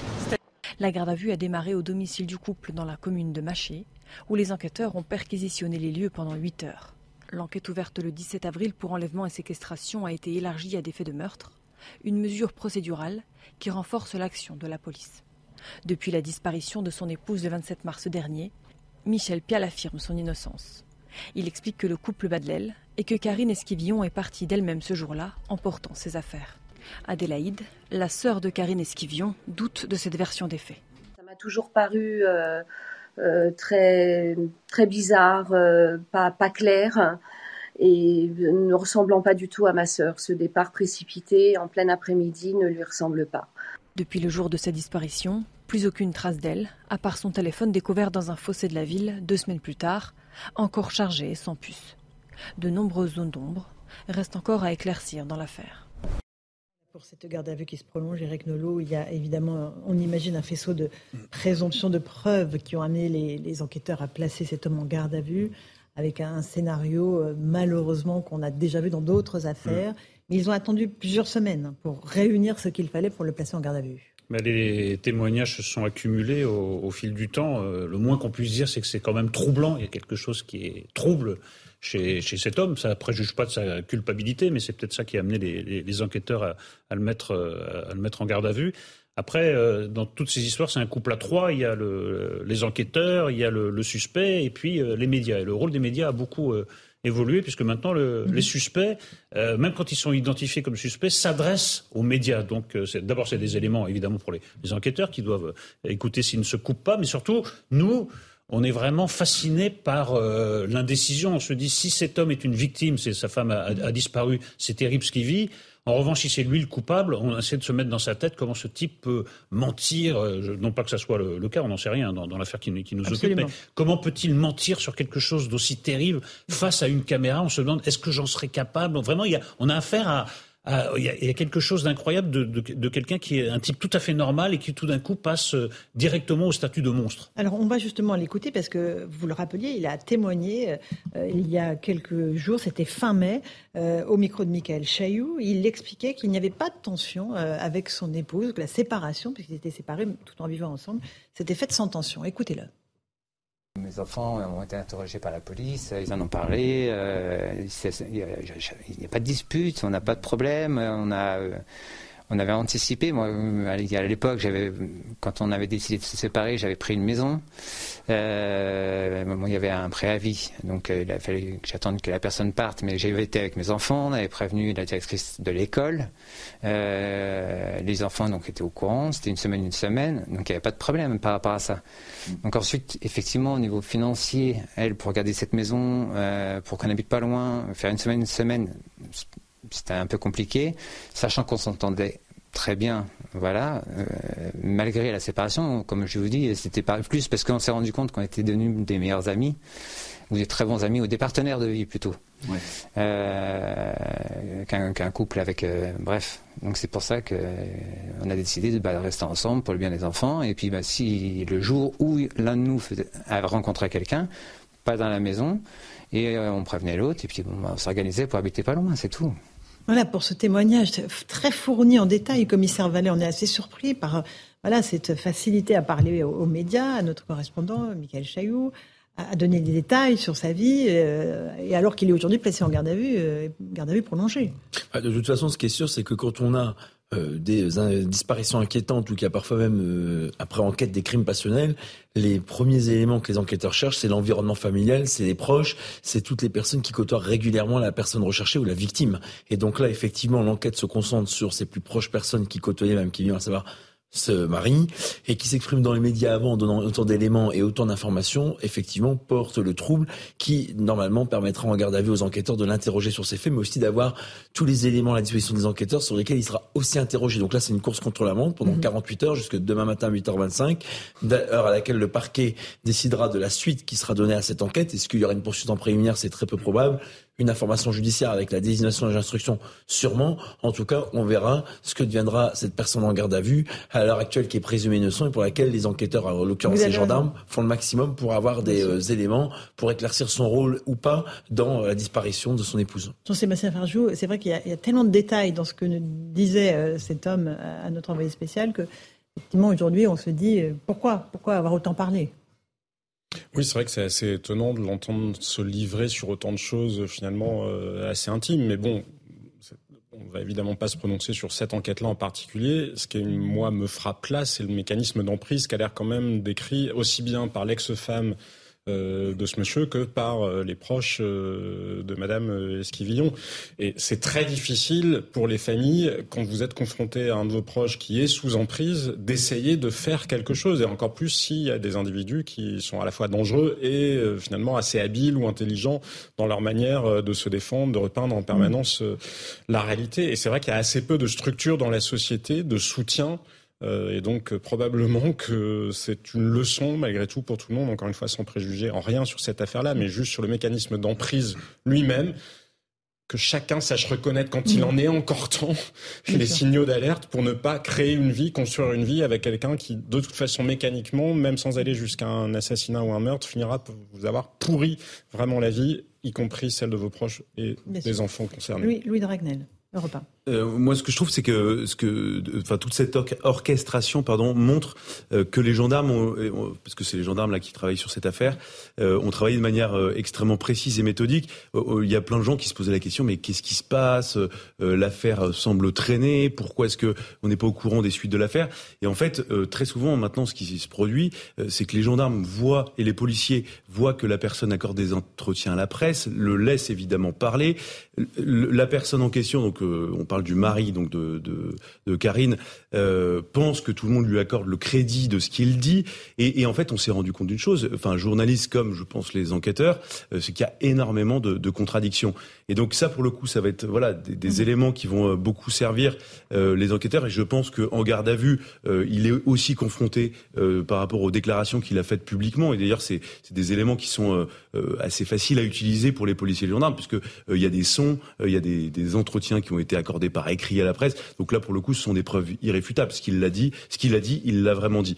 Euh, et ensuite, ce que je trouve intéressant, euh, c'est que euh, juste avant de le placer en garde à vue, quelques heures avant, la procédure a basculé.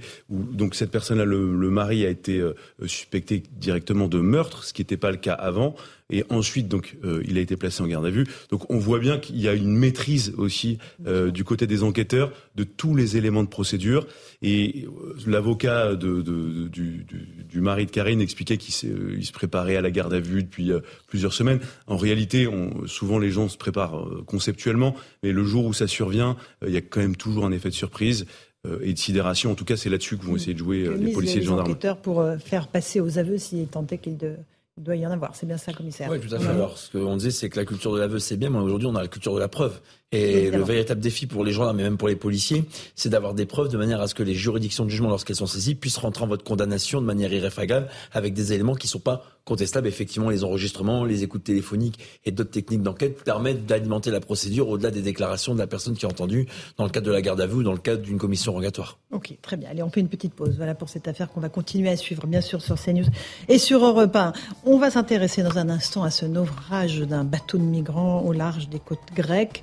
Euh, environ 80 corps ont été retrouvés, peut-être des centaines de morts. Pourquoi ce bateau a refusé l'aide des, des gardes-côtes grecs et d'un avion Frontex? La réponse dans un instant dans Punchline. À tout de suite. 18h16, on se retrouve en direct dans Punchline sur CNews et sur Europe 1. On va évoquer ce navire qui a, fait naufrage et c'est euh, une horreur absolue au large des côtes grecques avec des centaines de morts peut-être D'après les autorités grecques, euh, une, environ 70 corps ont, pour l'instant été euh, retrouvés. Euh, effectivement, on voit que ce bateau est absolument bondé. Il y a des gens absolument partout, et notamment dans les cales. Le, bilan risque de, s'alourdir.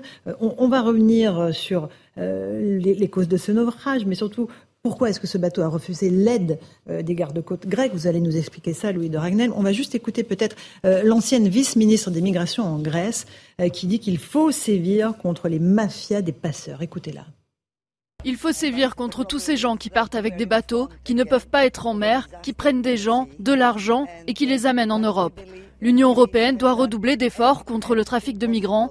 Nous ne pouvons plus nous permettre de perdre des vies en mer. Voilà, pour la Grèce qui a décrété un deuil national de trois jours, Louis de Ragnel. Que s'est-il passé Qu'est-ce que l'on sait de ce qui s'est passé Le naufrage a eu lieu dans la nuit de mardi à mercredi cette semaine. Et mardi, en début d'après-midi, il y a un avion euh, de Frontex, donc la, police aux frontières euh, européennes, euh, qui survole le bateau, qui voit qu'il est complètement surchargé. Il y a une estimation jusqu'à 700, 800 personnes à bord du bateau. et donc, après avoir fait son survol, constate qu'il y a un certain nombre de personnes qui sont peut-être en situation de détresse, voit que le bateau peut pas arriver à bon port, sachant que le bateau avait euh, pour objectif d'arriver en Italie, ne voulait absolument pas, et c'est très important, aller en Grèce euh, parce que la Donc Grèce. C'est pour ça qu'ils ont refusé l'aide des Grecs. Hein. De, alors depuis euh, depuis plusieurs mois, la Grèce a, a, renforcé son arsenal juridique et donc l'intégralité, enfin beaucoup de migrants qui arrivent sur leur côte sont refoulés, c'est-à-dire renvoyés dans leur pays. Et donc en fait, l'avion survole donc le bateau mardi après-midi envoie un, bateau de garde-côte grec, puis un deuxième. Le bateau des gardes-côtes grecs euh, se met euh, à proximité donc du bateau de, migrants qui, qui, ensuite fera naufrage, euh, propose de l'eau, propose de venir en aide euh, aux, naufrages, enfin aux, personnes qui sont sur le bateau. Il y a un refus manifestement. En tout cas, c'est la version des autorités grecques. Et après deux, trois heures de patrouille autour du bateau pour essayer de les convaincre, et eh ben finalement, les gardes-côtes retournent à leur port d'attache mhm. et dans la nuit, le, bateau, se retourne. Mais on est d'accord qu'au moment où les gardes-côtes grecs sont autour du bateau, il n'est pas en difficulté. Il n'est en tout cas, à, notre connaissance, d'après les informations. Voilà, donc ça c'est quand même. Ça, alors il y a deux versions. Ça c'est vraiment la version des autorités grecques et c'est la version qui est parvenue euh, aux différents ministères de l'intérieur européens, puisqu'il y a beaucoup de, de transmission d'informations. En tout cas, nous c'est ce qu'on a pu vérifier. Euh, et de l'autre côté, il y a les ONG qui disent euh, cette version est complètement fausse. Euh, il y a eu des demandes euh, de sauvetage, il y a eu des demandes d'aide, mais euh, personne n'est venu. et pire, les gardes-côtes n'ont pas voulu protéger et venir en aide à ces personnes-là. Donc c'est parole contre parole. Il y a quand même deux trois choses quand même qu'on peut relever. Alors, Première chose, c'est nous pourquoi ils refusent l'aide des Grecs parce qu'ils préfèrent aller en Italie, qui est plus accueillante. Exactement, ils préfèrent aller en Italie, qui est plus accueillante, aussi paradoxal que ça puisse paraître par rapport au débat qu'on peut avoir autour de la politique de Madame Meloni. Et, et donc le, le, le, bateau a choisi comme trajectoire un trajet extrêmement long, donc de Tobruk jusque au sud euh, de l'Italie, alors qu'il y avait des ports grecs qui étaient euh, bien plus proches. Euh, et donc ça aurait été, euh, ça aurait pu être une option. Mais voilà, l'Italie. Les passeurs les dirigent plutôt vers l'Italie que vers la Grèce. Exactement. Tout ça est, très bien organisé. manifestement, il y a un certain nombre de, de migrants qui sont même arrivés euh, de pays d'Afrique subsaharienne par avion. Donc ça veut dire que les autorités locales, en tout cas en Libye, étaient informées. Mais malheureusement, il a, il a, fait naufrage. Mais des bateaux qui arrivent, et qui sont bourrés de chargés de, de migrants, toutes les semaines, il y en a. Et donc c'est des organisations euh, qui sont très très bien rodés, qui savent très bien comment ça fonctionne. Euh, ils, euh, ils, utilisent des anciens bateaux de pêche, ils les surchargent de personnes. Il y a, ils mettent les enfants dans les cales en priorité. C'est pour ça que je pense que le bilan sera catastrophique dans quelques heures. Et, et ensuite, volontairement, mettre le minimum de carburant possible, le minimum de vivres, parce que ça leur déjà ça leur coûte moins cher. Et ils savent que par principe, le, toutes les les, les, marines nationales du monde, euh, toutes les polices, de, tous les services de garde-côte au monde respectent le droit de la mer. C'est-à-dire que dès qu'il y a un bateau qui est en détresse, dès qu'il y a des gens qui sont à l'eau, eh bien, on vient les sauver. D'autant plus que, euh, en plus, qui est accablant pour les passeurs, mais c'est un élément de plus. Euh, absolument aucune personne ne portait de brassière de sauvetage ou de gilet de sauvetage. Beaucoup de ces personnes-là ne savaient pas nager. Euh, donc c'est criminel. Si on sort un tout petit peu du sujet euh, et on, on essaie de, de, de, comprendre la problématique, parce qu'en fait, ce sujet n'est pas nouveau. Euh, il y a eu plus de 55 000 arrivées de migrants euh, depuis le 1er janvier sur les côtes italiennes. L'année 2023 va sans doute battre tous les records. On va peut-être revenir, même dépasser les pics euh, de l'année 2016-2017. Mais, mais en fait, il y a, y, a, y a, deux manières de voir le problème. Et on Soit, va y revenir, lui. Attendez, je vais juste passer la parole aux, aux, personnes sur le bateau et on reviendra après sur, sur cet aspect des chiffres. Eric Nolot, on, a des témoignages de, gens qui étaient, les, quelques rescapés qui étaient sur le bateau, qui disent voilà, les cales étaient pleines d'enfants et de femmes. si ça se trouve, on, va avoir des centaines de morts, effectivement. Euh, drame absolu, responsabilité écrasante des mafias euh, et des passeurs.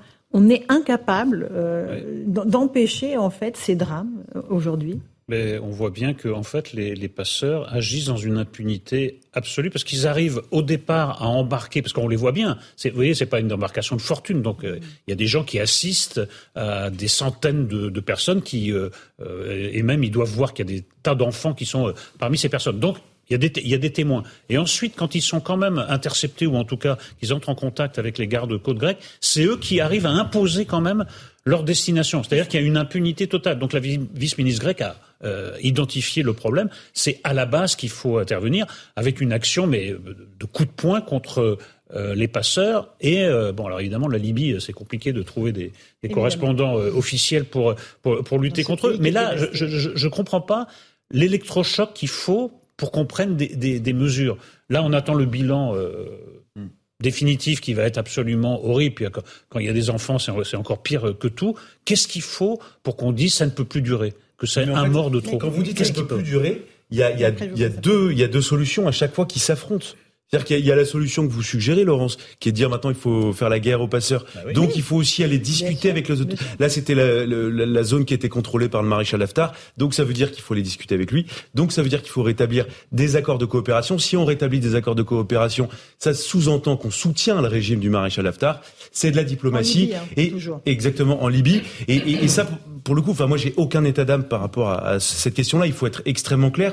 Mais le problème, c'est qu'on est toujours extrêmement timoré en matière eh de diplomatie parce qu'on a peur, parce qu'on veut surtout pas donner l'impression qu'on déstabilise la région. Donc malheureusement, cher Eric, je pense que euh, vous n'aurez pas de réponse à vos questions.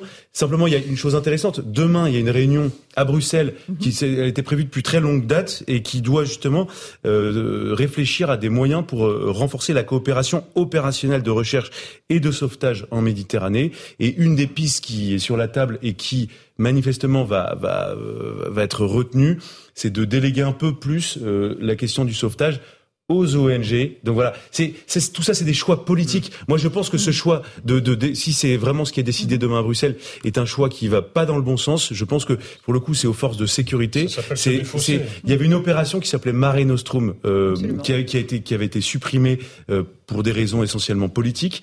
Et je pense qu'il faut la remettre en place. Il faut redialoguer avec euh, les pays euh, du sud de la Méditerranée. D'où sinon, partent ces bateaux, évidemment. D'où partent ces bateaux. Et, et sinon, on n'y arrivera jamais. Pourquoi est-ce que soudainement il y a des migrants qui débarquent sur les côtes euh, italiennes parce qu'il y a eu les, les, successions des printemps arabes. Tout le monde applaudissait des deux mains et on voit aujourd'hui les conséquences même politiques intérieures de ces printemps arabes qui globalement n'ont pas eu des conséquences très positives. Et ensuite, il y a eu la chute de Kadhafi. Quoi qu'on pense euh, de, de Kadhafi, eh bien, il tenait ses frontières et il tenait, euh, il empêchait les, les, migrants de partir. Voilà. Ensuite, il y a une autre vision euh, qu'on peut, qu'on peut ne pas épouser. Il y a non, mais il y a des gens qui, qui aimeraient presque qu'on fasse un pont aérien entre l'Afrique ou un pont maritime entre l'Afrique et l'Europe. Ça et, demande certains élus de gauche, effectivement. Et qui, qui, pour moi, au nom de l'humanité, au nom de l'humanité, mais qui est complètement irresponsable et irréaliste. Puis si on pousse le système à l'extrême, ça voudrait dire que toute l'Afrique va venir en Europe.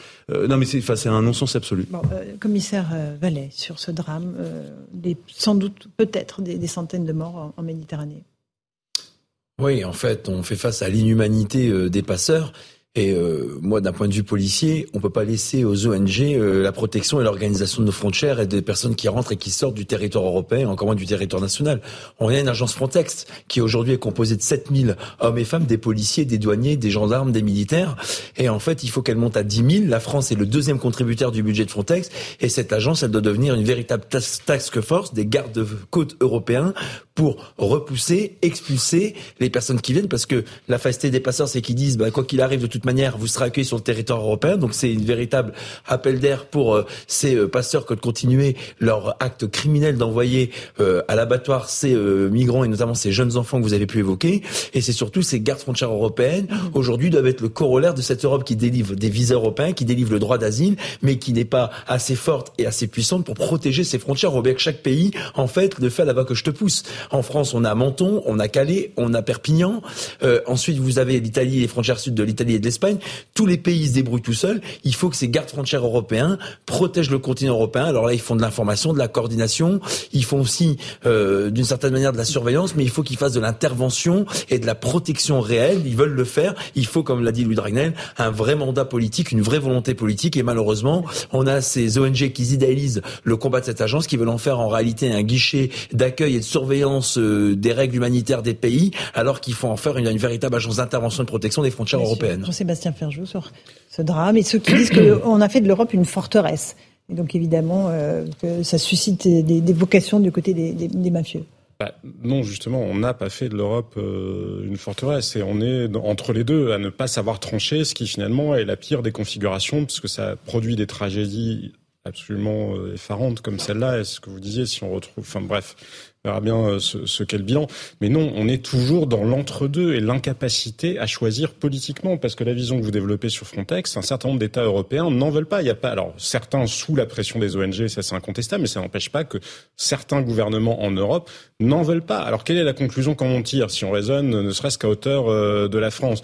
Est-ce que nous sommes prêts à remettre en cause l'espace Schengen, parce que c'est ça qui va, c'est ça la, la logique euh, ultime. Si notre frontière elle est contrôlée par l'espace Schengen et que nous, nous avons une vision politique, mais qui n'est pas partagée par un certain nombre de nos partenaires, mais ça veut dire que finalement on renonce. Ou alors on ferme les yeux et on assume. Mais c'est le pire, c'est le pire, parce que à finalement ne mettre en place ni des moyens de secours véritables, ni des moyens pour empêcher ces passages-là, parce que s'il s'agissait de soldats, est-ce que vous croyez sérieusement que l'Europe serait incapable? La Méditerranée, c'est pas une zone extrêmement difficile à contrôler. On pourrait le faire, enfin même militairement, on pourrait le faire si on s'en donnait les moyens, mais on ne veut pas le faire. On ne veut pas le faire.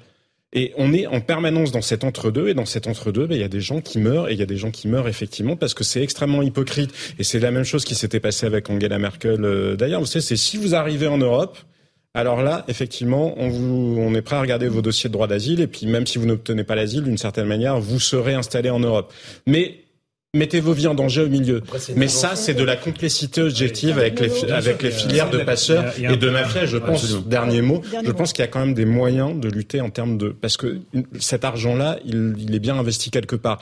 Il y a des moyens, on est capable d'aller regarder ce qui se passe dans les Panama Papers. On peut s'intéresser, certes, bah, à des milliardaires. On peut aussi s'intéresser à l'argent sale de ces mafias-là. Eric Nolot et Il y a un point commun avec l'affaire d'Annecy, c'est qu'on voit que maintenant, il y a un marché européen, puisque les, comme les législations sont, sont différentes, l'assaillant d'Annecy dit bah en Suède j'ai eu l'asile, j'ai pas la nationalité, je vais tenter en France. Et là il dit ah bon bah la Grèce ça s'est un peu fermé, on va aller en Italie. Donc là effectivement il, il, profite des moindres failles, des moindres dissensions au sein de l'espace européen. Et pendant ce temps-là les Européens se, se, se réunissent. C'est la deuxième fois d'ailleurs qu'une réunion européenne coïncide avec euh, avec un drame. Et on a l'impression qu'ils discutent euh, du sexe des anges pendant que des, des gens euh, meurent par centaines en Méditerranée. Je sais pas, il y a une on n'est même pas au stade de la prise de conscience, c'est ça qui est désespérant. Oui, Dragnel, rapidement. Oui, non, non, mais euh, ce qui me, moi, ce qui m'inquiète, c'est que euh, à chaque fois, euh, en fait, on fait parler les ONG, donc les ONG sont les seuls audibles euh, et, et, pour lesquels en fait on se dit bon, les seules personnes crédibles pour parler de ce sujet et apporter des solutions ce sont les ONG et, et je, je, trouve que les États devraient vraiment prendre leurs responsabilités euh, parce qu'ils leur laissent une, une place une place incroyable. Et je me souviens parce que moi j'avais j'avais fait un reportage il y a quelques années c'était au moment du pic des vagues migratoires j'avais embarqué à bord d'un bateau de la marine nationale et on, on était venu et on avait observé euh, un peu de loin euh, des bateaux euh, justement de l'ONG SOS Méditerranée et on voyait qu'ils arrivaient très très proches des côtes et le sauvetage précédait presque l'embarquement. Et, et, donc ces ONG jouent un rôle euh, absolument, enfin très pernicieux et parfois extrêmement pervers. Et on se rendait compte qu'en fait ils se mettaient vraiment à 200, 200, 300 mètres des plages pour surtout les, leur dire de venir. Ils les suscitaient. C'est eux qui encourageaient les filières du coup, parce que derrière il y avait des passeurs qui gagnaient de l'argent grâce à, la, la, présence et l'avenue du bateau. Et je termine simplement mot, c'est que le, euh, au pic de, vraiment de cette crise, il y avait le, le, renseignement intérieur italien avait mis sur écoute un certain nombre d'armateurs euh, de ces ONG mhm. et il s'était vraiment rendu compte qu'il y avait des connexions entre à la fois les ONG et les passeurs et que vraiment ils se prévenaient euh, des trafics et, la mafia italienne, la, une, la grande guetta qui pèse, rappelons-le, à peu près entre 3,5 et 4% du PIB italien. Donc c'est énorme. 18h31, on est en direct sur CNews et sur Europe 1. Le rappel des titres de l'actualité, Samaya Labidi. Mohamed Sifawi charge Marlène Schiappa, l'administration et les médias face au sénateur. Lors de son audition, il a soutenu avoir été manipulé et piégé. La première erreur que j'ai faite, c'est d'avoir fait confiance à Madame Schiappa et à ses équipes, a-t-il déclaré. Euh, pour rappel, l'association dont il était directeur des opérations a été la principale bénéficiaire du fonds Marianne. 355 000 euros devaient lui être octroyés. La mortalité sur les routes en nette baisse au mois de mai. Au total, 234 personnes sont décédées, ce qui représente une baisse de 19% par rapport à l'année dernière. Ce fort recul de la mortalité sur les routes intervient après des baisses de 13% au mois d'avril et 14% en mars, précise la sécurité routière. Et puis un scrutin dans les zones ukrainiennes occupées par Moscou. La commission électorale russe a annoncé la tenue d'élections locales le 10 septembre prochain. Ces élections visent, selon l'instance, à élire des assemblées régionales et des conseils municipaux. Près d'un an et demi après avoir lancé son assaut contre l'Ukraine, la Russie contrôle 17% du territoire ukrainien, y compris la Crimée, péninsule annexée en 2014. Voilà pour le rappel des titres de l'actualité. 18h32, on fait une toute petite pause dans Punchline sur CNews et sur Europe 1. On se retrouve pour parler d'inflation, d'énergie, de défaillance d'entreprise. Va-t-on vers un mur de faillite? La réponse dans un instant avec nos invités. À tout de suite dans Punchline. 18h37, on se retrouve en direct sur CNews et sur Europe 1 avec Louis de Ragnel, Jean-Sébastien Ferjou. Nous ont rejoint Loïc Le Floch-Prigent. Bonsoir. Bonsoir. Bienvenue dans Punchline, ancien président de GDF un souvenir, GDF. Euh, Nicolas Meillan, expert énergie. Bonsoir Nicolas. On va parler de l'énergie, de l'électricité, de l'inflation. C'est des sujets qu'on a un petit peu oubliés ces derniers temps et qui sont toujours très très présents dans la vie des Français. qui voient leur pouvoir d'achat toujours extrêmement tendu. Il y a eu l'inflation ralentie dans notre pays, c'est une bonne nouvelle, mais néanmoins les factures continuent d'augmenter notamment pour les artisans boulangers. On en a beaucoup parlé il y a quelques mois. Ils avaient des factures absolument astronomiques. Est-ce que ça a changé depuis? On est retourné voir l'un d'entre eux, qui est boulanger dans la Saône, et qui nous explique que sa facture d'électricité a bondi à 42 000 euros. Écoutez. Lorsqu'il voit sa facture multipliée par 3, Johan Barbera contacte immédiatement son fournisseur d'électricité. Au départ, le boulanger rhodanien s'imagine une erreur. Il va vite déchanter. C'est dû à la hausse électrique. Euh, si je lui dis mais je peux pas payer 45 000 euros en fait. Hein. Il me dit oui oui ben le problème c'est que c'est comme ça jusqu'à la fin de l'année parce que vous n'avez pas renégocié votre contrat parce que je suis à tacite reconduction depuis le 2 janvier. S'il a pu payer avec l'argent de sa trésorerie un capital engrangé depuis 9 ans, l'artisan pourra difficilement faire face à une nouvelle facture du même montant. Aujourd'hui, Johan Barbera n'écarte pas une nouvelle hausse des prix de ses produits après celle liée à l'augmentation du coût des matières premières. Qui n'était pas énorme, hein. on avait mis 5 centimes sur le pain, je crois, et 5 centimes sur euh, tout ce qui est pâtisserie et traiteur, hein. enfin quelque chose comme ça. Mais là, si ça continue comme ça, on va devoir augmenter euh, beaucoup plus que 5 centimes à mon avis. Pour maintenir son activité et l'emploi de ses 17 salariés, l'artisan tente de trouver un nouveau fournisseur d'électricité avec l'aide de courtiers. Mais là encore, il va mettre la main au portefeuille. J'ai des pénalités euh, par mois restant dues. 340 ou 360 euros par mois, donc ça va. Ça fait 2000 et quelques euros.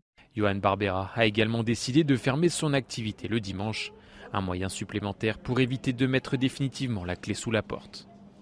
Loïc Lefroc, on pensait que c'était terminé, que tout était réglé pour les artisans boulangers. Mais il y a eu un bouclier, il y a eu euh, des aides. En fait, on n'a rien fait. Ah C'est-à-dire qu'on parle beaucoup, mhm. mais aucune efficacité. C'est-à-dire que on a, on est content parce qu'il y a des boulangers, artisans boulangers qui ferment dans les petits villages euh, comme celui-là avec quelques.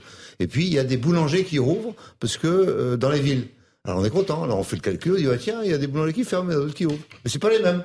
C'est-à-dire que les artisans boulangers, c'est ceux qui travaillent euh, le, soir et la nuit, et qui, ah, puis les boulangers qui n'ont pas marqué artisan, c'est les boulangers pâtissiers et qui peuvent et qui sont et qui peuvent vendre ce qu'ils ce qu'ils souhaitent. Alors effectivement, on peut considérer que en fermant le Fawet, on ouvre Montorgueil, ça fait un pour un, mhm. mais c'est complètement différent.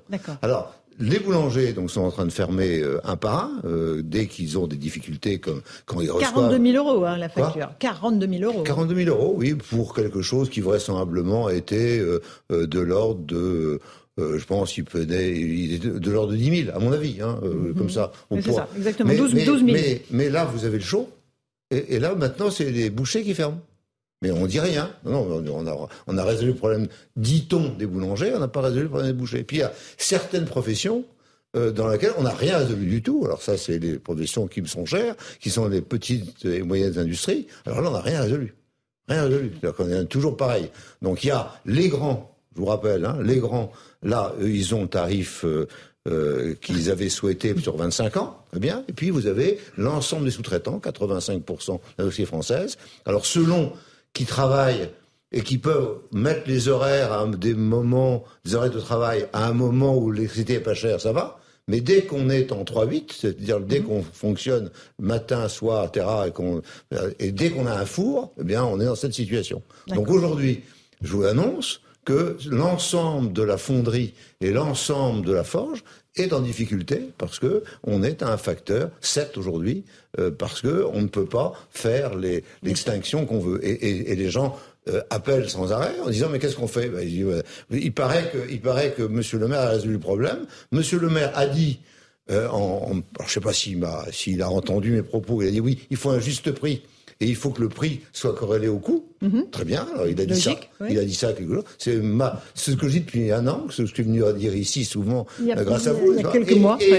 Et, rien ne se fait. Et le prix n'est pas corrélé au coût. Et les gens sont en train de s'éteindre un par un. Avant de parler des défaillances d'entreprise, Nicolas Meilleur, un, un, mot quand même de ces facteurs d'électricité. Euh, le coût de l'électricité a baissé en plus euh, dans notre pays. Pourquoi est-ce qu'on reçoit encore des factures à 42 000 euros? Bah Parce que, alors oui, le coût, le coût de l'électricité euh, a été, qui est indexé sur le gaz a diminué. Mais si vous voulez, les gens achètent de l'électricité à un an, à deux ans, donc ça va prendre du temps à baisser. Et surtout, le, le problème, si vous voulez, c'est que on a un mécanisme, et c'est la tribune qu'on a publiée la semaine dernière avec Loïc, on a un mécanisme qui fait qu'aujourd'hui, on paie notre facture comme si 55% de l'électricité en France venait du gaz naturel. Mhm. Alors que 80% c'est du nucléaire. Et donc, euh, donc c'est ça le problème. Et c'est que quand on regarde ces boulangers, moi, ce qui me rend dingue, c'est que ce sont des faillites belles et bien réelles. Et en fait, ils mettent la clé sous la porte à cause de traders, à cause de gens qui produisent des factures d'électricité, qui étaient censés investir dans des moyens de production qu'ils n'ont jamais fait. Vous parlez de toutes les petites sociétés d'énergie là qui ont voilà, tous les le. Ce qu'on appelle les fournisseurs. oui, les fournisseurs, voilà. Les sensus. Vous vous dites les sensus. Les sensus. Lui, dit les sensus. Lui, les sensus. Parasites. 125 aujourd'hui. On a, on dit souvent, oui, le problème, c'est le marché européen. Le problème, c'est la loi NOM. Non, la loi NOM est très bien conçue. Le problème, c'est qu'on ne l'applique pas. La loi NOM, elle prévoit qu'en cas de circonstances exceptionnelles sur le parc nucléaire, on suspend ce mécanisme. Qu'est-ce qui s'est passé avec la corrosion sous contrainte? On ferme du jour au lendemain 10 centrales nucléaires. Est-ce que c'est une circonstance exceptionnelle? La réponse est oui. Donc, on suspend. Et au lieu d'aller euh, Aujourd'hui, on a quand même 2000, 2000, 2000 TPE euh, qui font faillite euh, sur les 12 derniers mois. Eh bien, on s'occupe de ces 100 fournisseurs. Ceux qui ont joué le jeu, qui ont investi pour produire l'électricité, ils peuvent continuer à jouer. Ceux qu'on a aidés et qui n'ont rien fait, ils sortent. Mais il faut faire ça tout de suite. Mhm. Parce que le problème, c'est que ce mécanisme est censé durer jusqu'en 2025 et que là, le gouvernement joue la montre. Bruno Le Maire, ça fait depuis septembre 2021 qu'il nous dit le marché européen est absurde, c'est du grand n'importe quoi. Mais qu'est-ce qu'il a fait? Concrètement Rien. Il, attend, il attend fin 2025. Et là, la réponse que j'ai aujourd'hui, moi je réponds, et on sera mort d'ici là. Et, ah bon, on sera mort ici Ah bah oui, mais non, tout va bien. Mais non, tout va pas bien. Les faillites augmentent. Comment vous l'expliquez? J'ai pas d'explication parce qu'on ne donne pas d'explication. Politiquement, c'est pas très. Bah, C'est-à-dire, je ne vois pas l'intérêt, effectivement, de nourrir, de nourrir des fournisseurs qui ne fournissent rien, mhm. d'avoir des. Et on commence à avoir des articles maintenant dans la dans, dans la presse euh, qui dit bah oui, les fournisseurs finalement ils font rien.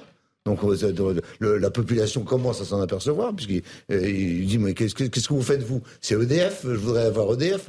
Donc ils savent, ils savent ça et, et ils, sont font rien. Et, et, le nombre d'emplois par rapport à tout ce qui va se passer comme catastrophe le, nombre d'emplois sur les fournisseurs, c'est rien du tout. Donc c'est vraiment les pauvres fournisseurs, non. Non, mais le sujet c'est le rapport de force européen. Jean-Sébastien Ferrand, le gouvernement n'a pas voulu s'engager. Non, mais pas de rapport de force. On se réfugie changer les règles, les règles du marché. Si. C'est Bruno Le Maire qui s'assoit à côté d'Agnès Pannier-Runacher, peut-être sur ce plateau. Il signe un décret. C'est terminé.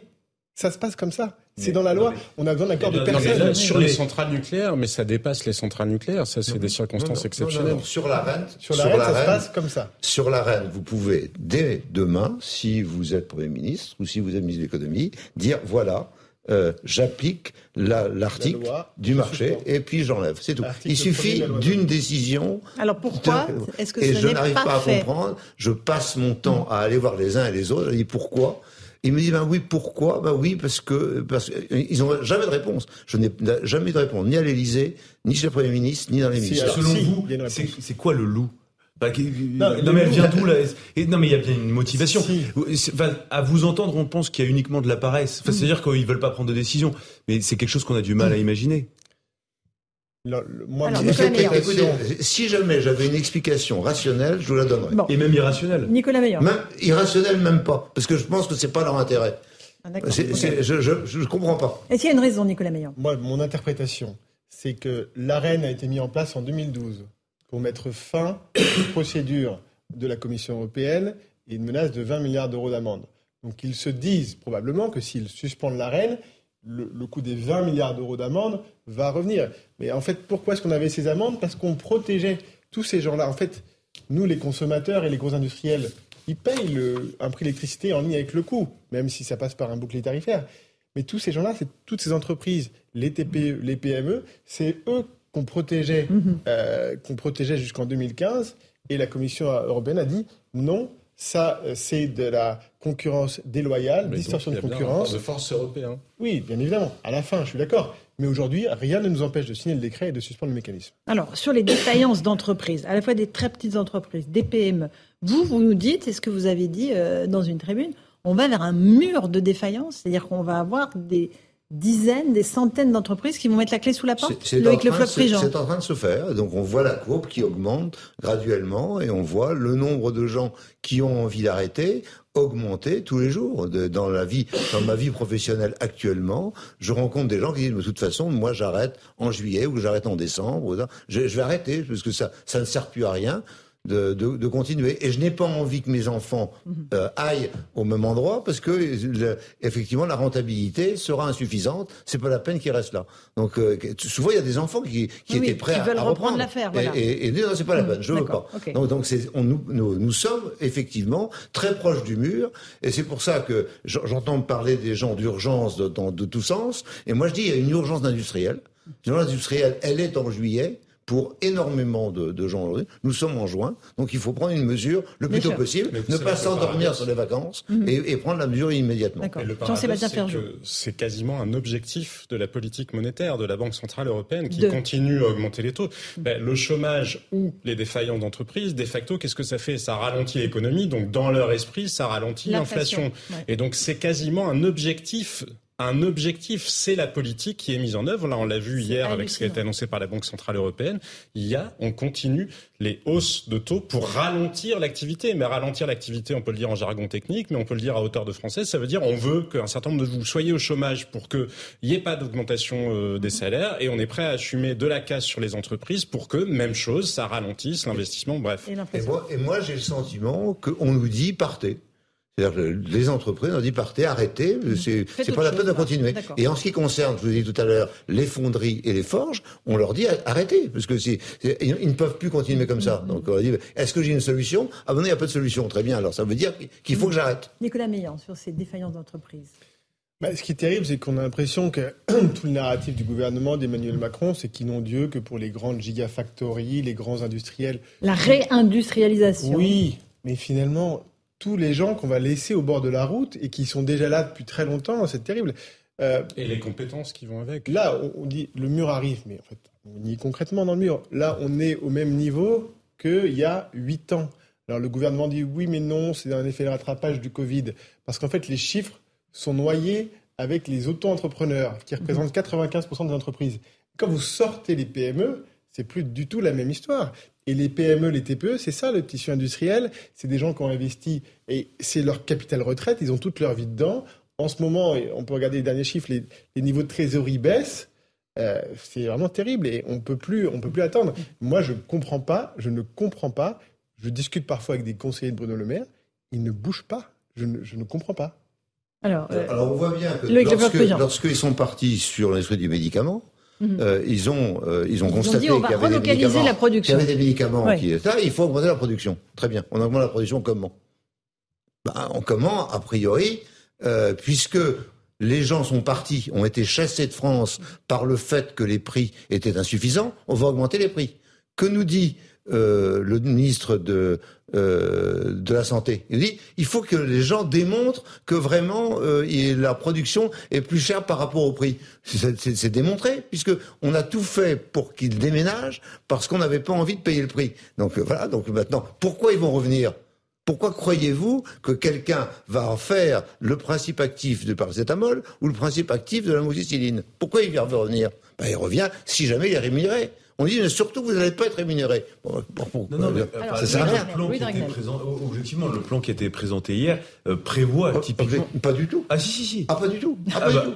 Alors, il prévoit quoi Dites, allez au bout de trois Dis ce qu'il prévoit, mais moi, il prévoit L'objectif, c'est pas de créer une vraie filière, c'est de, c'est de créer, en fait, une capacité à avoir un stock en cas de pénurie. Mhm. Et donc, la pénurie, on l'avait connue au moment du Covid et dans les et vous appelez ça la réindustrialisation Non, ah moi, ah non, mais moi, je ne dis pas ça. Non, ah heureusement. Je dis simplement. Moi, j'appelle ça faire des stocks. non, mais là, l'objectif, c'est en fait d'avoir une capacité à produire non, pas à produire. pas à produire. Bah, c'est avoir un stock. Mais oui, non, mais, non, non, non, mais avoir un stock produit en France. Mais non, un stock de produits, avoir un stock de produits, c'est pas produire. Non, et à produire en France, c'est ce qui a été, non, non, mais c'est ce qui a été annoncé. À conditionner en France. On ne produit pas, on conditionne. D'accord, alors à assembler, si vous voulez. assembler. Mais ce qu'on ne savait plus faire. Enfin, déjà. Mais si on sait faire, mais non, mais... les usines existent. Vous, vous faites demain. Mais on le faisait plus. Dites, objectivement, on le faisait plus. Ça va plus. C'est quand même pas vrai. Un mais petit plus, pas vrai. mais c'est vrai. Les usines existent.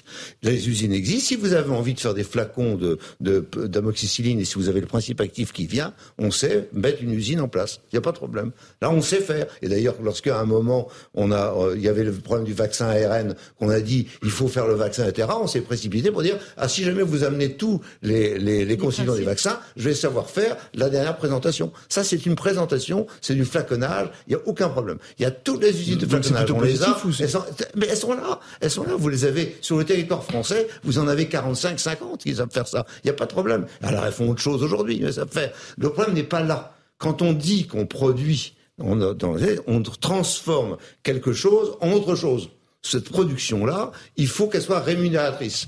Elle n'est pas rémunératrice en France, c'est-à-dire qu'il pour arriver à être rémunérée, il faut passer sur un facteur 3 ou 4. Qu'est-ce qu'on fait? Ben, On ne peut pas le faire. Voilà. Et c'est ça le sujet à traiter. Quand on dit réindustrialisation, on ne dit pas je vais assembler. Effectivement, on peut dire, vous savez, les, bols, euh, les bols Henriot Quimper euh, euh, chinois, ils arrivent à 7, à 7 euros. Et puis on dit fabriqué en Bretagne, 30, et puis 45 euros. Simplement, euh, bon, ils sont pas fabriqués en Bretagne. Bon, ben c'est voilà. Hein, c'est pas Henriot, hein, c'est les autres qui. La, la solution, c'est quoi, Loïc Le La solution, c'est on peut pas continuer à considérer qu'on a des effets dévastateurs et ne pas aller chercher les causes.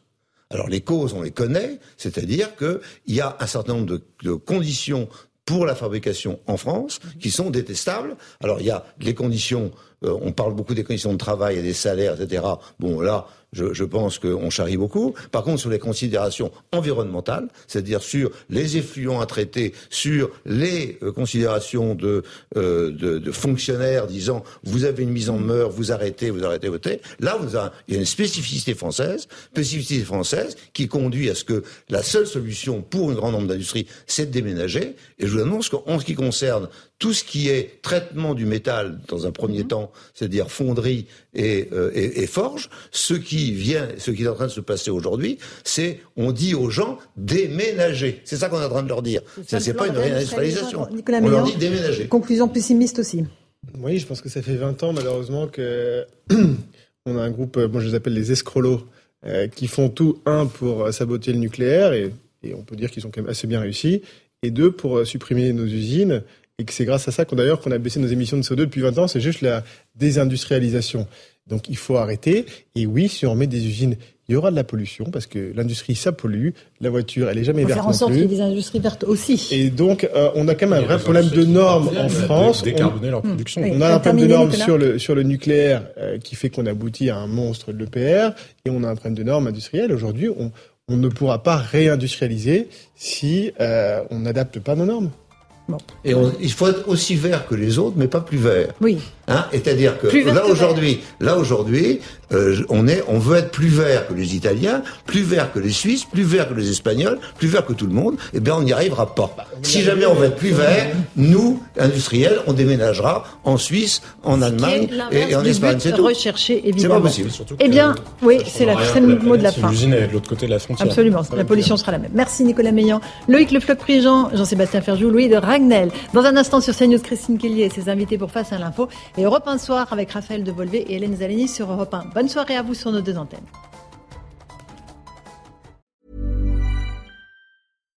Hi, I'm Daniel, founder of Pretty Litter. Cats and cat owners deserve better than any old-fashioned litter. That's why I teamed up with scientists and veterinarians to create Pretty Litter. Its innovative crystal formula has superior odor control and weighs up to 80% less than clay litter. Pretty Litter even monitors health by changing colors to help detect early signs of potential illness. It's the world's smartest kitty litter. Go to prettylitter.com and use code ACAST for 20% off your first order and a free cat toy. Terms and conditions apply. See site for details.